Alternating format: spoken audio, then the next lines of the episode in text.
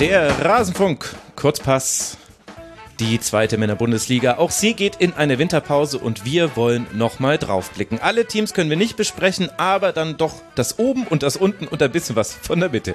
Jetzt gleich hier im Rasenfunk Kurzpass. Hallo und herzlich willkommen, liebe Hörerinnen und Hörer. Schön, dass ihr eingeschaltet habt zu diesem Rasenfunk Kurzpass mit dem Thema zweite Männer Bundesliga. Und ich habe es schon angekündigt, es wurde auch vielfach gefordert. Wir haben hier eine ganz besondere Runde, die ich begrüßen darf. Ihr kennt sie schon aus der letzten Erstligasaison unter anderem. Ich begrüße hier zum einen Eva Lotte Bohle vom Second Bundesliga Pod, die at Eva-Bohle. Hallo Eva. Guten Morgen. Guten Morgen. Und ebenfalls hier ist Michael Fischer von den Nürnberger Nachrichten vom Fürther Flachpass auf Twitter, der Ed Flachpass unterstrich. Nochmal danke dafür, dass du dein Händel irgendwann geändert hast. Seitdem kriege ich es fehlerfrei hin. Hallo Michael, schön, dass du hier bist. Hallo Eva und hallo liebe Hörerinnen und Hörer. Ja, ich habe darauf gewartet, ob du es erkennst, dass ich das Handle nur für dich und nur für den Rasenfunk geändert habe und vielleicht auch für ein, zwei andere Podcasts, in denen ich zu Gast war, die auch ähnliche Probleme hatten. das ist wirklich sehr nett von dir. Und das ist natürlich die Konstellation, die wir schon häufiger hatten in der ersten Liga. Also das hat sich so ein bisschen zufällig ergeben. Und dann war es von langer Hand geplant, dass wir mal gemeinsam auch über eure Erfahrungen jetzt dann in der Zweitligasaison sprechen. Es sah auch zwischendurch sehr dramatisch aus bei beiden Teams von euch. Jetzt hat sich zumindest für einen für euch ein bisschen entspannt. Die Hörerinnen und Hörer können ein bisschen rätseln, wer von beiden gerade der entspanntere ist oder die entspanntere entspanntere. Vorher sage ich aber noch kurz, dass der Rasenfunk Werbe, Paywall und sponsorenfrei ist. Ihr könnt uns unterstützen unter rasenfunk.de slash supportersclub oder wenn ihr unter kiosk.rasenfunk.de unseren möglichst fair und nachhaltig produzierten Merch erwerbt, könnt ihr auch etwas sein für Weihnachten. kiosk.rasenfunk.de und wenn ihr uns schon unterstützt oder unterstützt habt, dann registriert euch doch bitte als Supporterin und Supporter ebenfalls unter rasenfunk.de slash supportersclub. Das bedeutet letztlich einfach nur, dass wir eine E-Mail-Adresse von euch haben und euch dann damit erreichen könnten. Also da wird dann kein Spam auf euch zuholen, keine Angst. Das wird nicht irgendwie wie im US-Wahlkampf, dass wir dann für jeden kleinen Anlass dann irgendwie zu Spenden auffordern, sondern es geht eher darum, dass wir äh, euch danken können. Die SupporterInnen bekommen so in der Regel einmal pro Jahr nochmal eine etwas längere E-Mail. Manchmal gibt es auch quasi, wenn wir neue Entwicklungen beim Rasenfunk haben, dann nehmen wir das da vorweg im Supporters Club über Mail. Und äh, es kommt nämlich eine Veränderung auf den Rasenfunk zu. Und da werden nämlich alle SupporterInnen definitiv eine Mail von uns bekommen. Deswegen registriert euch bitte. Was haben wir heute vor? Folgendermaßen werden wir diese Sendung gestalten. Wir werden uns die ersten und die letzten drei Plätze dieser Abschlusstabelle jetzt angucken. Außerdem schauen wir auf alle Aufsteiger und natürlich auf Fürth, die irgendwie so in der Mitte gelandet sind.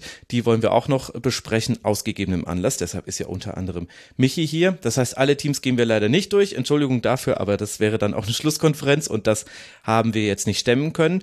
Und wir müssen, dürfen, wollen anfangen mit dem SV Darmstadt 98, denn der thront an der Tabellenspitze mit nur einer Niederlage nach 17 Spielen, 36 Punkte, 27 zu 15 Tore in der Tordifferenz, die beste Abwehr der Liga und damit eben mit zwei Punkten Vorsprung auf den HSV Tabellenerster, jetzt nach 17 Spielen und zum Einstieg für Darmstadt habe ich mal noch einen Ton mitgebracht von einer Pressekonferenz zuletzt. Wir hören gleich einen Journalisten und dann Thorsten Lieberknecht. Ich habe noch eine Frage zur, zur Spieltaktik von Ihnen, Herr Lieberknecht. Die wird auch nicht so lang wie die erste. Ähm, in der zweiten Halbzeit beim 4-2-3-1, was Sie gespielt haben, waren Manu und Ronstadt, die waren sehr weit außen positioniert.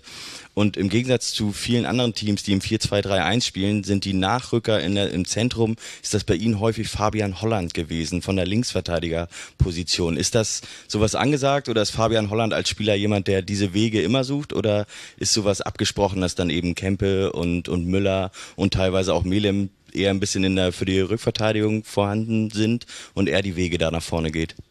Ich überlege gerade so, also so tolle Fragen habe ich schon nie gestellt bekommen. Muss ich sagen, ehrlich. Wir müssen uns mal treffen. Das ist viel Fachkompetenz. Äh, Moment mal. War das nicht der Typ, der hier im Rasenfunk behauptet hat, noch gar nicht vor langer Zeit, dass mit dem SV Darmstadt 98 eine, eine Spielkultur eingezogen ist in die zweite Männerbundesliga, die das ganze Niveau heruntergezogen hat, was zu wütenden Reaktionen aus dem Darmstadt-Lager geführt hat? Bin mir nicht ganz sicher. Tim, was sagst du dazu? Hallo. Ja, moin. Moin zusammen. Freut mich hier zu sein. Ja, ist das wirklich so? Freut dich das? Oder fühlst du dich ja. wie zu einer Strafarbeit verdonnert? Nee, nee, ich freue mich total hier zu sein. Äh, ich muss erstmal, jetzt wo ich das nochmal gehört habe, ist auch schön, dass ich das einleite mit, die erst, die Frage wird jetzt nicht so lang wie die erste und dann dauert sie trotzdem gefühlt zwei Minuten. ja, ja da, vor allem, äh, ich weiß nicht, ob du das gesehen hast, in der Aufzeichnung kann man das sehr gut sehen. Als du das sagst mit dem, die Frage wird auch nicht so lang, da guckt Thorsten Lieberknecht ganz erschrocken zum Pressesprecher, weil er dachte irgendwie, du hättest einen Rüffel oder so bekommen für deine erste, in der Tat noch längere Frage, die du an ihn gestellt hast. Ja, da habe ich ihm eine Doppelfrage gestellt, da hat er schon angefangen, so ich drösel das jetzt mal auf mit und dann hat er irgendwie da das beides aufgedröselt. Da hat er schon ein bisschen, ich sag mal, komisch geguckt, so verwundert geguckt. Und bei der zweiten da, ähm, ja. Er hat mir übrigens, was, was er jetzt nicht mit drin ist, ist ja die Antwort, die er dann gibt. Da sagt er nämlich, mhm. ja, Fabian Holland ist zwischendurch in der zweiten Halbzeit auf die Sechs gewechselt und hat von da diese Wege in die Tiefe gemacht und weil Emir Karic für ihn eingewechselt wurde, da möchte ich jetzt im Nachhinein sagen, jetzt in der Öffentlichkeit, das stimmt nicht. Fabian Holland hat auch schon von der Linksverteidigerposition diese Wege gemacht und damit ist anscheinend, ja, habe ich aus Versehen äh, sozusagen ein taktisches Konzept von Darmstadt 98 womöglich geknackt, wie mir danach im Anschluss an die Pressekonferenz ein ausgebildeter Fußballlehrer namens, ich nenne ihn mal äh, Horst Laberhecht gesagt hat. Der, ähm, mit dem habe ich mich drüber unterhalten noch.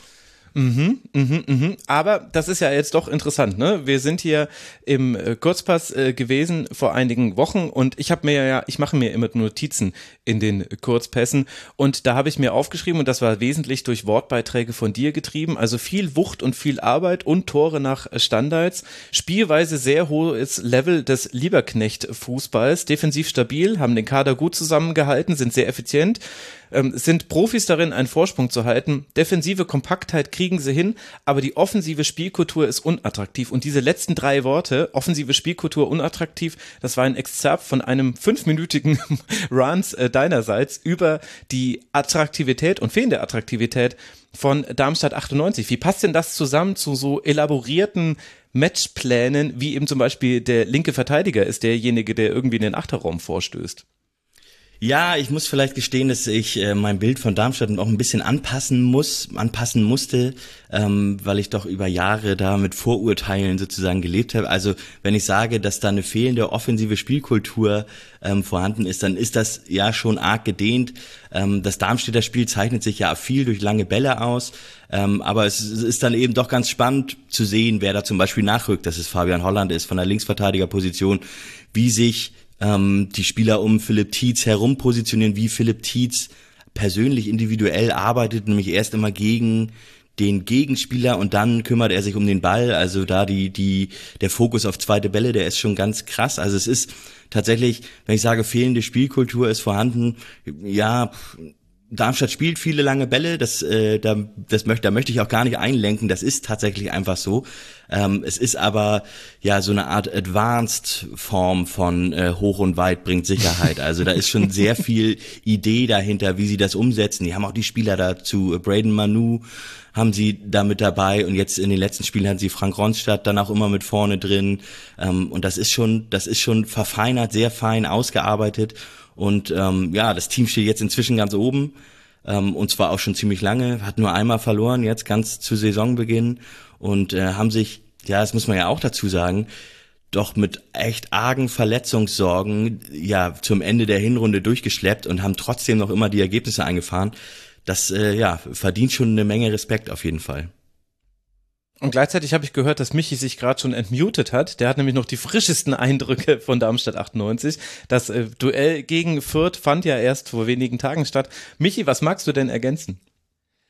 Ich habe im Kopf eure Worte mit meinen Eindrücken vom vergangenen Sonntag abgeglichen und es hat einfach alles gestimmt.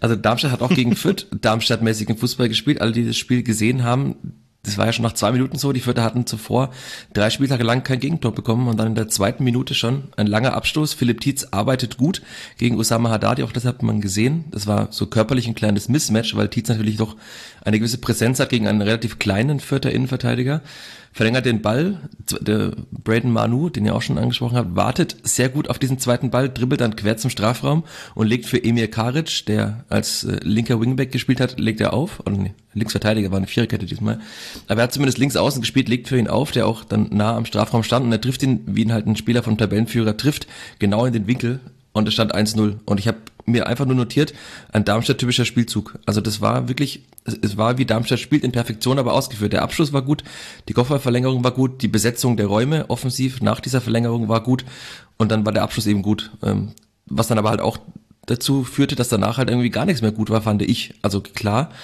Darmstadt hat sehr solide gespielt, aber Fürth hätte zur Pause 3-1 führen können und auch diese defensive Stabilität, von der ihr gerade gesprochen habt, die war dann auch nicht mehr so da, wahrscheinlich auch, weil Darmstadt eben, wie Tim schon sagte, sehr verletzungsgeplagt war. Aber also man hat ganz klar gesehen, wie, was dieser Fokus ist, wie man spielen will und dass man das auch ziemlich gut und in Perfektion spielen kann. Also man, ich habe schon sehr viele Mannschaften der Saison gesehen, die lange Bälle spielen und die auch zweite Bälle spekulieren, aber ich habe kaum jemanden gesehen, der das so gut gemacht hat wie Darmstadt in dieser zweiten Spielminute. Mhm. Also bei den kurzen Pässen liegt man auf Platz 10 in der zweiten Männerbundesliga, bei den langen Pässen, bei den angekommenen langen Pässen auf Platz 3. Das zeigt schon eine deutliche Gewichtung. Eva, du bist ja jemand, der die gezwungenermaßen ehrlicherweise die zweite Liga schon länger verfolgen muss. Das hast du ja auch mit Tim unter anderem gemeint. Und na gut, Michi müssen wir da auch nicht so komplett rausnehmen, ehrlicherweise. Aber äh, wie siehst du denn den Spielstil von Darmstadt 98, so wie er jetzt in dieser Saison praktiziert wird? Weil erfolgreich ist er ja. Also diese Bilanz von Darmstadt, die ist ja unfassbar. Am ersten Spieltag verloren in Regensburg und ab dann ungeschlagen durch sämtliche Wettbewerbe. Ingolstadt und Borussia Mönchengladbach aus dem DFB-Pokal geworfen und ansonsten immer gewonnen oder unentschieden und ich lese da sehr viel 1-0, 1-1, 1-0, 1-1. Also es scheint ja zu funktionieren. Ja, also was ich halt bei Darmstadt ähm, finde, ist, dass bei denen ist das halt so, die gewinnen halt auch einfach diese Spiele, wo man sagen könnte, ja, okay, das könnte jetzt auch 0-0 ausgehen und das könnten sie verlieren. Also ähm, das Spiel gegen Magdeburg jetzt zum Beispiel zuletzt, da fand ich sie halt wirklich nicht mhm. gut. Also bis zu der roten Karte hatte Darmstadt kaum Torraumszenen, konnte kaum irgendwie wirklich Druck auf Magdeburg äh, aufbauen. Man hat schon gesehen, dass sie irgendwie so äh, dass beide Mannschaften nicht so ganz wussten, wer denn hier jetzt wirklich so den, ähm, den Ballbesitz möchte, weil Darmstadt ja durchschnittlich auch so um die 50 Prozent hat und Magdeburg, das weiß man ja, hat halt sehr, sehr hohen Ballbesitz, äh, auch eine relativ hohe Passquote. Und da hatte Darmstadt unfassbar Probleme mit, da irgendwie durchzubrechen. Und es gibt halt immer wieder Spiele, wo sie halt wirklich durchaus Probleme haben, auch das Spiel gegen Hannover. Ähm, wo sie dann auch durchaus gute Chancen hatten, aber auch, wo das auch hätte kippen können.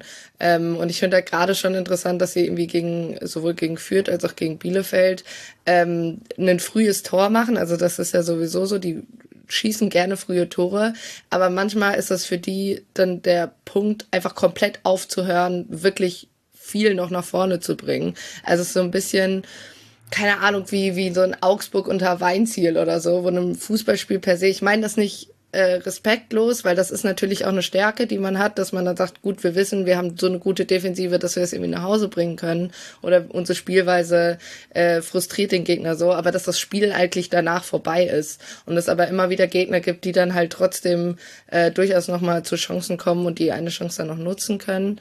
Ähm, was ich bei Darmstadt so also wo ich mal noch gespannt drauf bin, weil ich schon finde, dass sie nicht so diesen Top-Torjäger haben. Also sowas wie man letzte Saison hatte mit dieser Kombination Luca Pfeiffer, Philipp Tietz. Ähm, das fehlt, finde ich halt noch ein bisschen. Ne? Also Top-Torschütze, mhm. sechs Tore, ist jetzt halt noch nicht so wahnsinnig viel. Klar, man hat danach mit Manu und halt einem Innenverteidiger mit Patrick Pfeiffer mit je vier, ähm, die dann da irgendwie nachrücken. Aber ich meiner Meinung nach braucht Darmstadt noch irgendwie einen, der da wirklich wie auch vor vor zwei Jahren irgendwie Dursun oder so, der da wirklich noch mal ja in, in den zweistelligen Bereich, was Tore kommt und wenn es Philipp Tietz ist, ähm, weil zum Beispiel letztes Jahr um diese Zeit war Darmstadt auch Zweiter, äh, dann halt mit 32 Punkten, nicht mit 36 und halt nicht Erster, aber ist halt letzte Saison dann auch nur knapp zwar, aber halt knapp Vierter geworden. Und ich glaube, ähm, dass man da einfach, äh, ja, das noch ein bisschen mehr bespielen kann. Und ich sehr interessant finde, dass sie zwar bei der Eckballgefahr auf Platz 1 stehen, bei der Freistoßgefahr aber auf Platz 17 in der Liga. Ich finde, das ist durchaus eine sehr, sehr weite Spanne, weil man zeigt halt wieder, Standards sind irgendwie nicht gleich Standards, aber das fand ich schon durchaus ein bisschen amüsant. Ach, Statistiken, sie sind doch einfach wunderbar. Ich habe auch noch eine Statistik zu dem, was du gesagt hast. Kein Team hat in diesen bisherigen 17 Spielen in der zweiten Liga mehr Tore in der Anfangsviertelstunde erzielt als eben Darmstadt. Acht und damit mehr als ein Viertel der 27 Tore hat man eben in der ersten Viertelstunde gemacht und dann gut wegverteidigt und das ja trotz der angesprochenen Verletzungssorgen, die es ja eben auch gibt bei Darmstadt. Tim, da würde ich jetzt nochmal gerne deine Einschätzung hören und dann können die anderen gerne ergänzen, wenn sie mögen, denn das scheint ja das Fundament dann zu sein. Also jetzt haben wir schon rausgefunden, wie erzielt Darmstadt häufig seine Tore, also nicht nach Freistößen, aber gerne am Anfang, um das so zusammenzufassen und äh, gleichzeitig kassiert man aber sehr wenige. Ich habe es ja angesprochen. Was macht denn Darmstadt dann defensiv so stabil? Hast du doch bestimmt auch entschlüsselt, gibst zu. Also ich habe vorher tatsächlich noch zu den äh, zu dem, was was Eva gesagt hat, eine Statistik. Philipp Tietz ist der einzige Stürmer mit mehr als fünf Treffern oder fünf oder mehr Treffern, der einen höheren Expected Goals Wert als Tore hat. Hm. Tatsächlich. Ja, Robert Glatzel auch, aber der hat halt auch schon elfmal getroffen. Aber sonst haben alle Stürmer, die mehr häufiger oder alle Spieler, die mehr als fünfmal getroffen haben, die haben ähm, niedrigeren Expected Goals Wert und Philipp Tietz liegt eben beim Expected Goals Wert von ungefähr acht, hat sechsmal getroffen und ähm, der war auch jetzt gegen Fürth würde ich mal sagen, da hätte er auch einen machen können. Gegen Magdeburg hätte er tatsächlich auch einen machen können. Da ist er zweimal allein vorm, vorm Torwart gewesen. Ich finde, Philipp Tietz ist ein total toller Fußballer, der super krass, wie gesagt, diese körperliche Arbeit irgendwie mit reinbringt und ähm, sich wahnsinnig da reinwirft. Und äh, ich glaube auch, ich würde tatsächlich eher die These wagen, dass Philipp Tietz genau der Torjäger sein kann, den Darmstadt jetzt vielleicht auch in der Rückrunde brauchen würde. Und zwei Sachen habe ich noch dazu, um das zu verfeinern, was du mit den langen Bällen gesagt hast, Max. Ähm, Darmstadt spielt laut Y-Scout die meisten langen Bälle in der Liga, die meisten langen Pässe und, und das ist total bemerkenswert und das ja, ist wahrscheinlich auch der Grund für den Erfolg, warum sie auf Platz 1 stehen. Sie spielen die meisten langen Pässe und sie spielen auch die meisten erfolgreichen langen Pässe. Und zwar von der Quote her, nicht von mhm. der Anzahl. Also sie haben eine Quote von fast 60 Prozent bei den langen Bällen, die ankommen und spielen halt auch die meisten. Also das, ähm, die Quote gibt ihnen sozusagen recht, das so oft zu machen. Ne?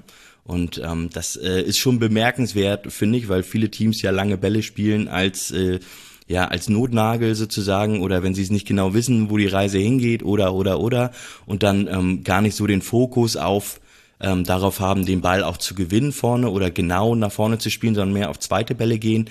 Bei Darmstadt muss man schon sagen, ja, die haben eine Quote von 60 Prozent nach, bei Pässen nach vorne oder bei langen Pässen nach vorne. Das heißt, das hat schon alles echt Hand und Fuß. Also wie gesagt, so eine, so eine Advanced Spielweise in Sachen langer Ball, zweiter Ball. Das finde ich schon. Was ähm, bei Darmstadt, was man dazu sagen muss, wenn du fragst, was macht sie defensiv so stark, dann muss ich erstmal anfangen, komme ich wieder mit Expected Goals an. Wenn man sich anschaut, wie viel sie, ähm, sie haben 15 Gegentore sich gefangen, also sind die beste Defensive der Liga, haben allerdings einen Expected Goals Wert von fast 21, also ja. relativ hoch. Das ist die zweitbeste, ähm, die zweitbeste Defensive der Liga immer noch, aber es ist im Vergleich zu den 15 Gegentoren, die sie gefangen haben, ist relativ hoch. Die beste Defensive der Liga nach den Expected Goals ist übrigens der FC St. Pauli, da kommen wir später nochmal drauf. Ähm, Genau, also da muss man schon sagen, ja, Darmstadt ist defensiv sehr stabil, sehr kompakt vor allem. Das zieht sich ähm, durch die Saison und das ist tatsächlich ja nicht nur durch diese Saison, sondern ja eigentlich schon durch die letzten Jahre und es ist halt so ein, das ist tatsächlich vielleicht auch das, was ich letztes Mal mit Lieberknecht Fußball meinte, ne? Dieses, dieses defensiv kompakt stehen, ähm, wahnsinnig wenig Raum lassen und dann über eine gewisse Körperlichkeit und eine unfassbare Geschwindigkeit. Ich meine, so ein Spieler wie, wie Fabian Holland auf der Linksverteidigerposition ist ja auch nicht langsam und dann hat man jemanden wie Kempel da im Zentrum drin, Yannick Müller, der eine ganz, ganz fantastische Hinrunde gespielt hat, obwohl er auch ähm, starke, ja, auch äh, Probleme hatte, Verletzungssorgen hatte, der ja im Grunde von der Innenverteidigerposition auf die Sechs gewechselt ist. Und das sagt ja schon was darüber aus, was für ein Spielertyp auf die, also da im Mittelfeld spielt. Da geht's eben krass um Körperlichkeit und ähm, das zielt vielen Teams den Zahn und ähm, ist halt wahnsinnig schwer zu knacken. Ähm, und deswegen, ja, ist Darmstadt auf jeden Fall ein Team, bei dem ich sagen würde, wenn die aufsteigen, dann steigen sie auf, weil sie defensiv so stabil sind und nicht unbedingt, weil sie offensiv ähm, so äh, viel Power haben. Wahrscheinlich würde da jetzt dann auch die Darmstadt-Community nicht widersprechen. Stellt sich die Frage, was dann über den HSV zu sagen ist. Denn der liegt zwar nur zwei Punkte hinter Darmstadt, könnte aber von der Dramatik der Spielverläufe plus auch eigentlich der Bilanz dann kaum unterschiedlicher sein. Darmstadt eben sehr stabil, zehn Siege, sechs Unentschieden, nur eine Niederlage. Beim HSV haben wir da ein anderes Bild. Elf Siege, ein Unentschieden, fünf Niederlagen. Michi, du darfst mal anfangen. Was ist denn zum HSV zu sagen, wo wir jetzt ja sogar auch noch einen positiven Dopingbefund hatten bei Vuskovic? Also da geht's ja plus die ganzen Sachen rund um neben dem Feld, haben wir zum Teil ja auch schon im Kurzpass hier aufgearbeitet. Also der HSV liefert ja mal wieder sehr viele Schlagzeilen. Ich habe sehr lange gewartet, um mir ein endgültiges Bild vom HSV zu machen. Ich habe ja dann alle 17 Mannschaften einmal live im Stadion gesehen. Ist ja auch noch nicht so lange her. In der englischen Woche hat der HSV hier in Fürth gespielt. Und ich dachte mir dann schon so in der ersten Viertelstunde, erste 20 Minuten, okay, das ist nochmal ein Level über allen anderen, so von der individuellen Qualität. Also Dompe links außen war wirklich, also über weite Strecken auch in der Saison und auch in diesem Spiel, das ist halt einfach individuell richtig gut. Man hat auch gesehen, was Tim Walter doch für einen etwas anderen Fußballansatz steht als jetzt Thorsten Lieberknecht zum Beispiel. Man hat gesehen, dass Daniel Heuer Fernandes sehr weit hochgeschoben hat im Aufbau zum Beispiel, was man jetzt auch nicht bei jedem Verein sieht, in Klammern doch in Magdeburg, aber darauf kommen wir später vielleicht noch. Aber da war schon sehr vieles sehr gut, fand ich, aber es war dann doch nicht so dominant, wie ich es erwartet hatte und wie man auch anhand der vielen Spielertypen, die da drin sind und der verschiedenen Spielertypen der individuellen Klasse erwarten konnte. Und klar, es war dann schwierig, gegen Fürth zu spielen mit neuem Trainer, man konnte sich nicht so gut darauf einstellen. Aber ich, ich fand es erstaunlich, dass dann auch eine eigentlich so ballsichere Mannschaft, die eigentlich einen guten Fußball spielt wie der HSV, Probleme bekommt, wenn man sie aggressiv anläuft. Und das hat Fürth ja gemacht gegen den HSV. Und dann dachte ich mir, okay, so im, weiteren Spielverlauf sind sie dann auch gar nicht mehr wirklich gefährlich geworden. Aber trotzdem muss man ja sagen, dass der HSV gut in die Saison gestartet ist. Sie waren ja, glaube ich, relativ am Anfang waren sie in der Auswärtstabelle sehr, sehr gut. Die haben, glaube ich, die ersten fünf Spiele, wenn ich es richtig im Kopf habe, alle gewonnen. Also das war schon sehr dominant und an guten Tagen reicht diese individuelle Qualität verbunden mit einem sehr teilweise experimentellen Ansatz des äh, HSV mit sehr vielen Positionsrochaden schon aus für die zweite Bundesliga, aber es ist eben auch möglich, diesen HSV äh, zu knacken und man sieht jetzt ja auch wieder, man dachte am Anfang, okay, dieses Jahr klappt es dann, die zweite Liga ist vielleicht gar nicht so gut, dieses Jahr kommen sie dann doch mal in die Bundesliga zurück. Aber jetzt haben sie zuletzt auch wieder ein bisschen geschwächelt. Aber sie gewinnen eben dann doch wieder sehr viele Spiele, auch wie jetzt gegen Regensburg zu Hause, dann, wo sie früh in Rückstand geraten, doch wieder 4 zu 2, weil sie mit Robert Glattl einen sehr guten Torjäger haben, den besten Torjäger der zweiten Liga, der eben auch sehr viele Chancen reinmacht. Ähm, und insgesamt, also ich, wenn ich prognostizieren müsste, jetzt schon äh, wird der HSV es dieses Jahr packen, einfach aufgrund der Konkurrenz und der mangelnden Konstanz der Konkurrenz in der zweiten Bundesliga. Genau, also gegen äh, Sandhausen war das 4 zu 2, aber gegen Regensburg hat man auch mit 3 zu 1 gewonnen. Also es ist, Ah, das war die Woche zuvor. Ja, ja, genau, genau. Ja. Englische Wochen sind immer ein bisschen schwierig für alle verwirrend. Beteiligten. Ja. Eva. Ich habe ein kleines Quiz also, für euch. Ja. Mhm. Wisst ihr, ähm, der HSV hat in dieser Saison in der Hinrunde gegen Hansa Rostock, gegen Darmstadt, gegen St. Pauli, gegen Magdeburg und gegen Fürth verloren und gegen Kaiserslautern unentschieden gespielt. Alle anderen Spiele haben sie gewonnen. Wisst ihr, was die Teams, gegen die der HSV Punkte gelassen hat, gemeinsam haben? Oder hatten in dem Spiel? Viel, viel Tippen? weniger Ballbesitz. Ballbesitz unter 30 Prozent. Nee, nicht unbedingt. Also es war zumindest nicht ganz so viel Differenz, weil Fürth hat ja auch weniger, das weiß ich, aber ja, und Magdeburg wird nicht unter 30 Prozent gehabt. Nee, genau. Guter Punkt, ja. Richtig, richtig die Fallen raus, ja. Dann ist eigentlich merken Ich, ich halt die Klappe, ich bin ja gar nicht der Experte. Macht ihr das mal. Oh Gott. Soll ich auflösen? Ja, bitte. Sie haben alle mit einer Dreierkette gegen den HSV gespielt. Ah. Ah. Ja. Der HS, beim HSV ist es tatsächlich so, dass ähm, sie jetzt bis auf das Paderborn-Spiel, was sie ja dann mit 3-2 in so einem relativ offenen Spiel äh, gewonnen haben am, am 14. Spieltag, haben sie gegen Viererketten immer gewonnen, gegen Dreierketten immer verloren, beziehungsweise gegen Kaiserslautern dann unentschieden gespielt. Und dann auch gegen Fürth, hat er auch mit einer Dreierkette gespielt, haben sie auch verloren. Und jetzt hat sogar, sogar der SV Sandhausen, Ausrufezeichen, Ausrufezeichen, Ausrufezeichen, hat versucht, mit einer Dreierkette gegen den HSV zu spielen. Ähm, hat dann 4-2 verloren, aber es ist tatsächlich so, dass zeitweise wirkte es so, als wenn der, der Walterball, das Spiel des HSV gegen Dreierketten nicht so gut funktioniert. Und das ergibt auch Sinn. Du hast es gesagt, Michael, das führt relativ früh hoch gepresst hat gegen sie und damit haben sie Probleme bekommen. Die Probleme bekommen sie vor allem dann, ähm, weil sie halt vorne in vorderster Reihe durch die Fünfer- bzw. Dreierkette ähm, gut aufgenommen werden. Ne? Also die Achter, Reis und Benes, die dann ähm, immer wieder in die Tiefe gehen wollen auch. Ähm, die werden von den Innenverteidigern, von den rechten und linken Innenverteidigern genommen, so hat es St. Pauli zumindest gespielt. Und die Flügelverteidiger haben dann die, die offensiven Flügel, Jatta und Dompe oder so genommen.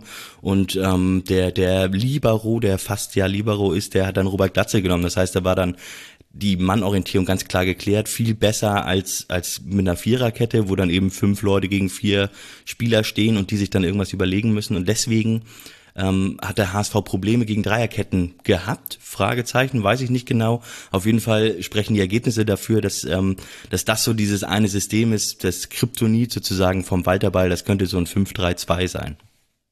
Tim Walter hat auch nach dem Spiel äh, vor einer Woche war es jetzt knapp äh, darüber gesprochen, dass seine Mannschaft so viele Bälle gespielt hat, die sie eigentlich nicht spielen soll. Und es liegt ja daran, dass man offenbar den eigentlichen Matchplan nicht verfolgen konnte, weil die Räume oder die Spieler, die man, also die Räume, die man finden wollte oder die Spieler, die man anspielen wollte, entweder gedeckt waren oder sich versucht haben, irgendwo anders äh, freizulaufen aufgrund der Mannorientierung.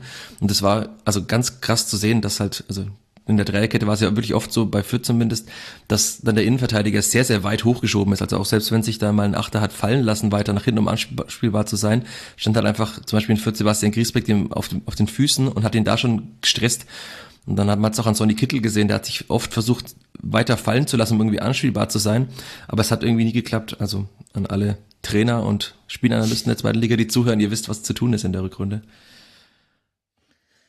Also was ich beim HSV auch wieder interessant finde, diese, diese Saison ist, also generell ist ja diese Abwehr mit, ja, okay, Vuskovic und Schonlau, ähm, die haben halt einfach eine unfassbar hohe Passquote. Man sieht aber auch sofort, wenn die irgendwie fehlen. Also ich meine, Schonlau war ja zwischenzeitlich verletzt und äh, da hat der HSV, glaube ich, äh, direkt irgendwie sechs, also Minimum sechs Gegentore bekommen in diesen zwei Spielen gegen St. Pauli und Magdeburg, glaube ich, hat er auch gefehlt. Und dann ähm, ist es halt so, dass durchaus individuelle Fehler dazu kommen. Also jetzt gegen Sandhausen war es, glaube ich, Muheim. Muheim hatte schon mal einen Fehler drin. Ich habe am meisten tatsächlich dieses, dieses Spiel gegen Hannover noch drin. Da war es, glaube ich, Haier, ähm, der halt eigentlich auf einer Linie mit Heuer Fernandes steht und dann irgendwie so den Ball verliert. Und weil Heuer Fernandes mit ihm halt auf einer Linie steht, ist natürlich alles hinter ihm frei. Ähm, ich finde halt bei, beim HSV ist immer noch so, und das äh, haben wir halt im Podcast auch so zum, ja, gerade nach dem Relegationsspiel gegen Hertha so ein bisschen kritisiert, dass mir immer noch so ein Plan B von, vom HSV fehlt. Also mhm. wenn die Plan A, und ich finde halt einfach, ich finde es super, dass man an Tim Walter festgehalten hat, weil dieser Verein braucht auch auf dem Trainerposten mal Konstanz. Man hat sich gut äh, verstärkt mit einem Reis, den man halt schon aus der zweiten Liga kannte, Benisch eben von Gladbach, Dompe, Königsdorfer. So, das sind alles gute Ergänzungen. Glatzel, der natürlich jetzt eben auch äh, seine Tore macht. Aber mir fehlt halt einfach so ein bisschen dieses, okay, wir wissen, was wir tun können, wenn unser Plan A funktioniert und dann sind wir auch überlegen. Aber manchmal machen wir da auch einfach zu wenig draus. Also ich finde halt immer noch, dass äh, die Menge an Torschüssen, die der HSV zum Teil in einem Spiel hat, dann halt nie übereinstimmt mit dem, was sie tatsächlich äh, dann als Ergebnis rausbekommen, das halt auch dazu führt, dass man dann halt Spiele verliert. Dieses Spiel gegen Magdeburg, das war einfach wie als wäre der HSV gerade erst abgestiegen und würde jetzt gegen den Aufsteiger spielen. So, das war einfach so naiv auch gespielt zum Teil. Und deshalb ist bei mir, also ich habe auch vor dieser Saison gesagt, naja, diese Saison müssen jetzt ja mal aufsteigen. Aber ich meine, der HSV war auch die letzten vier Jahre oder vier Saisons immer in den ersten drei am Ende der Hinrunde. Und natürlich hat ein HSV äh, mehr finanzielle Möglichkeiten in der Theorie. Wir wissen jetzt nicht, wie das sich auch mit Vuskovic entwickelt, muss man ja so sagen, ohne jetzt spekulieren zu wollen. Ähm, natürlich andere finanzielle Mittel sich zu verstärken. Ähm, aber wo ich bei vielen Vereinen sagen würde, okay, da muss irgendwie was äh, in der Offensive passieren, ähm, jetzt egal, wo sie tatsächlich in der Tabelle gerade stehen, ähm, wüsste ich beim HSV gar nicht so genau, naja, wo fange ich denn jetzt an? Hole ich mir noch irgendwen für die Defensive? Ähm, ergibt es Sinn? Und was ist, wenn man Dompe ausfällt? Also, ne, dann man, man hatte Spiele, wo das auch gut funktioniert hat, Dompe links, Jatta rechts und so. Aber ich wüsste noch nicht mal, wo ich jetzt gerade anfangen wollen würde, beim HSV zu verstärken. Und ähm, damit halt nicht wieder das gleiche eintritt wie letzte Saison, sondern ich würde eher sagen, naja, es wäre jetzt halt mal Zeit für irgendeinen Plan B. Und das muss kein schöner Fußball sein, aber Hauptsache, wenn Plan A nicht funktioniert, weil sich, weiß ich nicht, in Magdeburg sagt, ja, Leute, wir haben jetzt halt auch den Ball, dann guckt jetzt halt mal, was ihr macht. Ähm, da muss halt irgendwie mal ein anderer Plan hin und eigentlich ist das das, was ich erwartet hatte, wenn man in eine zweite Saison mit Walter geht. Das, ich meine, sie sind immer noch Zweiter, aber für mich ist das halt gerade historisch gesehen, sage ich mal, bisschen zu wenig stand jetzt. Ja, gut, und das ist natürlich jetzt auch nicht das, wodurch Tim Walter bei seinen bisherigen Stationen aufgefallen wäre, dass man eben so arg flexibel ist. Andererseits hat man jetzt, oder hätte man jetzt natürlich die Zeit, auch etwas einzustudieren, einzustudieren für die Rückrunde. Und gleichzeitig äh, dieser Doping-Fall. Also ich möchte da schon noch mal kurz drauf eingehen, denn auch wenn die B-Probe noch nicht geöffnet ist, aber die A-Probe ist positiv und sollte sich der Befund EPO verhärten, dann würde das eine ganze Reihe von Fragen aufwerfen, denn EPO ist eine Art des Dopings, das nimmt man nicht zufällig ein und da müssen eigentlich in der Regel andere Leute involviert sein. Zumindest ist das etwas, was unter anderem Jens Weinreich bei Twitter geschrieben hat und den würde ich nun wirklich als eine Kompetenz in diesem Fachgebiet benennen und alle, die sich fragen, Moment mal, Doping im Fußball, das gibt's doch gar nicht. Ja, hört mal Tribünengespräch Nummer zwei ist es, glaube ich. Äh, das heißt Doping im Fußball, da sprechen wir unter anderem darüber. Und wenn ich jetzt so höre, welche Bedeutung Vuskovic auch hatte, ich weiß nicht, wer von euch sich bemüßigt fühlt, äh, da mal eine Einschätzung abzugeben, einfach für den Worst Case, dass Vuskovic aus welchen Gründen auch immer jetzt nicht mehr spielen könnte beim HSV. Könnte das die Saison crashen? Es scheint mir ja doch ein wichtiger Teil zu sein. Also ja, ich finde da gerade, ja, genau, ja, auf jeden Fall, weil wir haben ja gesehen, wenn schon mal jemand, also das mit einem Wegfall einer der guten Verteidiger wie Schonlau, äh, dass es das auf jeden Fall defensiv zu Problemen geführt hat bei Vuskovic der hat jetzt am Wochenende gefehlt. Ähm, ja, und dann natürlich finanziell. Ne? Ich meine, die haben, glaube ich, hochgerechnet 4,2 Millionen für den gezahlt mit erst Leihgebühr von 1,2. Das muss man ja auch erstmal sagen. Ne? Also welcher Zweitligist hat Kohle, eine Leihgebühr von über einer Million zu zahlen? Das finde ich ja immer schon relativ absurd. Ähm, und dann hat er halt irgendwie jetzt nochmal drei Millionen gekostet und ich meine, das droht halt eine Sperre bis zu vier Jahren. Ne? Also mhm. finanziell ähm, und wie du schon sagst, ich meine, das ist halt nichts, was man wahrscheinlich irgendwie ohne, äh, ja, ich sag mal, Vertraute auch irgendwie im Verein weiß. Das, also man weiß ja auch nicht, was sich das dann mit sich zieht. Und da bin ich äh, schon irgendwie ähm, ja relativ äh, gespannt, was das dann auch für den HSV finanziell bedeutet, weil also das ist ja auch immer äh, finanzielles Thema und ich meine, du hast es auch schon angesprochen, HSV ist immer viel auch drumherum. Und das kann natürlich dann auch immer zu einer, zu einer großen Verunsicherung im Kader führen.